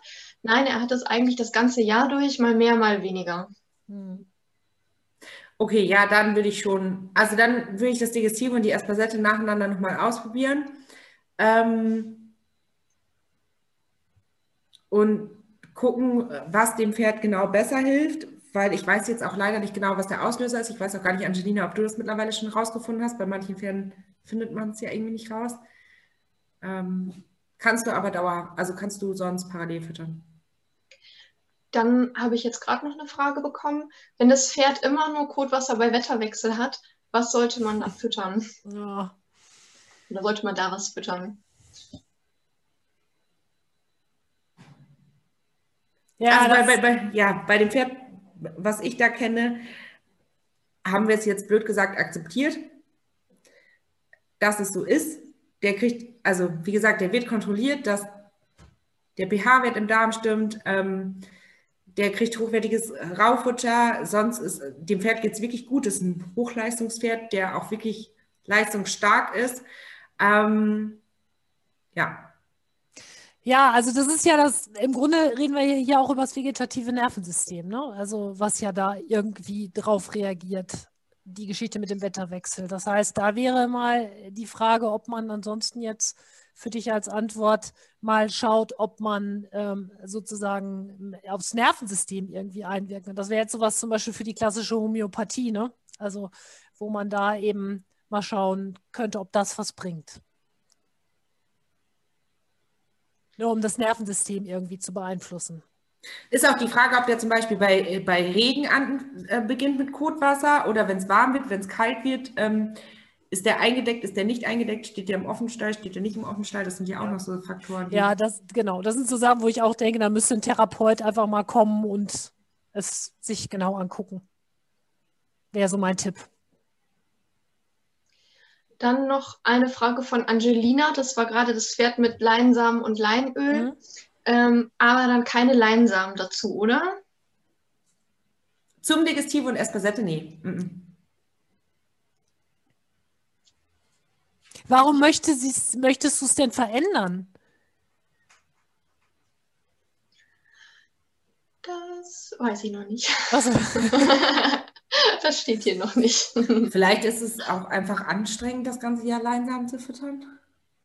Und bei Leinöl zum Beispiel, ich empfehle immer die Ölsorte irgendwann zu wechseln. Ne? Ja. Das muss ich auch sagen. Also. Ja, vor allen Dingen das meiste Leinöl, was wir ja so kriegen für die Pferde, ist ja, ja. sowieso nicht so gut, ne? Aber deswegen könnte ich es also könnte verstehen, dass, ähm, dass Angelina irgendwann das da wechseln möchte. Ja. Kommt ja auf die Menge an. Mhm. Schreibt sie gerade noch nicht, aber zur Not, Franzi, deine Kontaktdaten stehen ja da. Ruft mich an. genau. Und das war's mit Fragen. Also ich habe jetzt hier keine mehr. Sehr gut. Ja, Dann schön. Ja. Und haben auch nur fast eine Viertelstunde überzogen. Genau. hm. Wenn euch noch Fragen einfallen, gerne zu Franzi oder zu mir per E-Mail wenn da jetzt doch im Nachhinein noch irgendwie was ist, wo ihr sagt, möchte ich doch nochmal näher wissen, wie man es dosiert oder wie man es anwendet, dann könnt ihr euch gerne noch melden. Genau. Genau. Ja, dann hoffe ich, ihr habt ein paar Informationen mitnehmen können. Ich wünsche euch noch einen schönen Abend, noch eine schöne Woche und äh, ja, wann haben wir unser nächstes Webinar, Kathi? Übernächste Woche habe ich. Übernächste Woche. Übernächste oder? Woche. Wir können noch kurz gucken. Ist das das Cushing? Geht es um Cushing? Ja, ne? Ähm, das nächste ist Cushing, genau. Dann kommt irgendwann das Anweiden und Muskelaufbau haben wir noch. Schmerzen beim Pferd. Zwischendurch noch ein paar andere Webinare, nicht mit euch beiden. wir haben auch noch mal ein paar andere Sachen im Angebot. Aber das seht ihr alles genau. auf der Cushing ist auf jeden Fall das nächste. Genau, gerade kam genau. eine Frage im Chat, wie das mit dem Zertifikat ist. Ja, bekommt ihr, wenn ihr mir eine E-Mail schickt äh, an die info.chp-presta.de, die da jetzt gerade auch eingeblendet ist, dann schicke ich euch das gerne zu. Allerdings weiß ich nicht, ob ich es morgen schaffe. genau.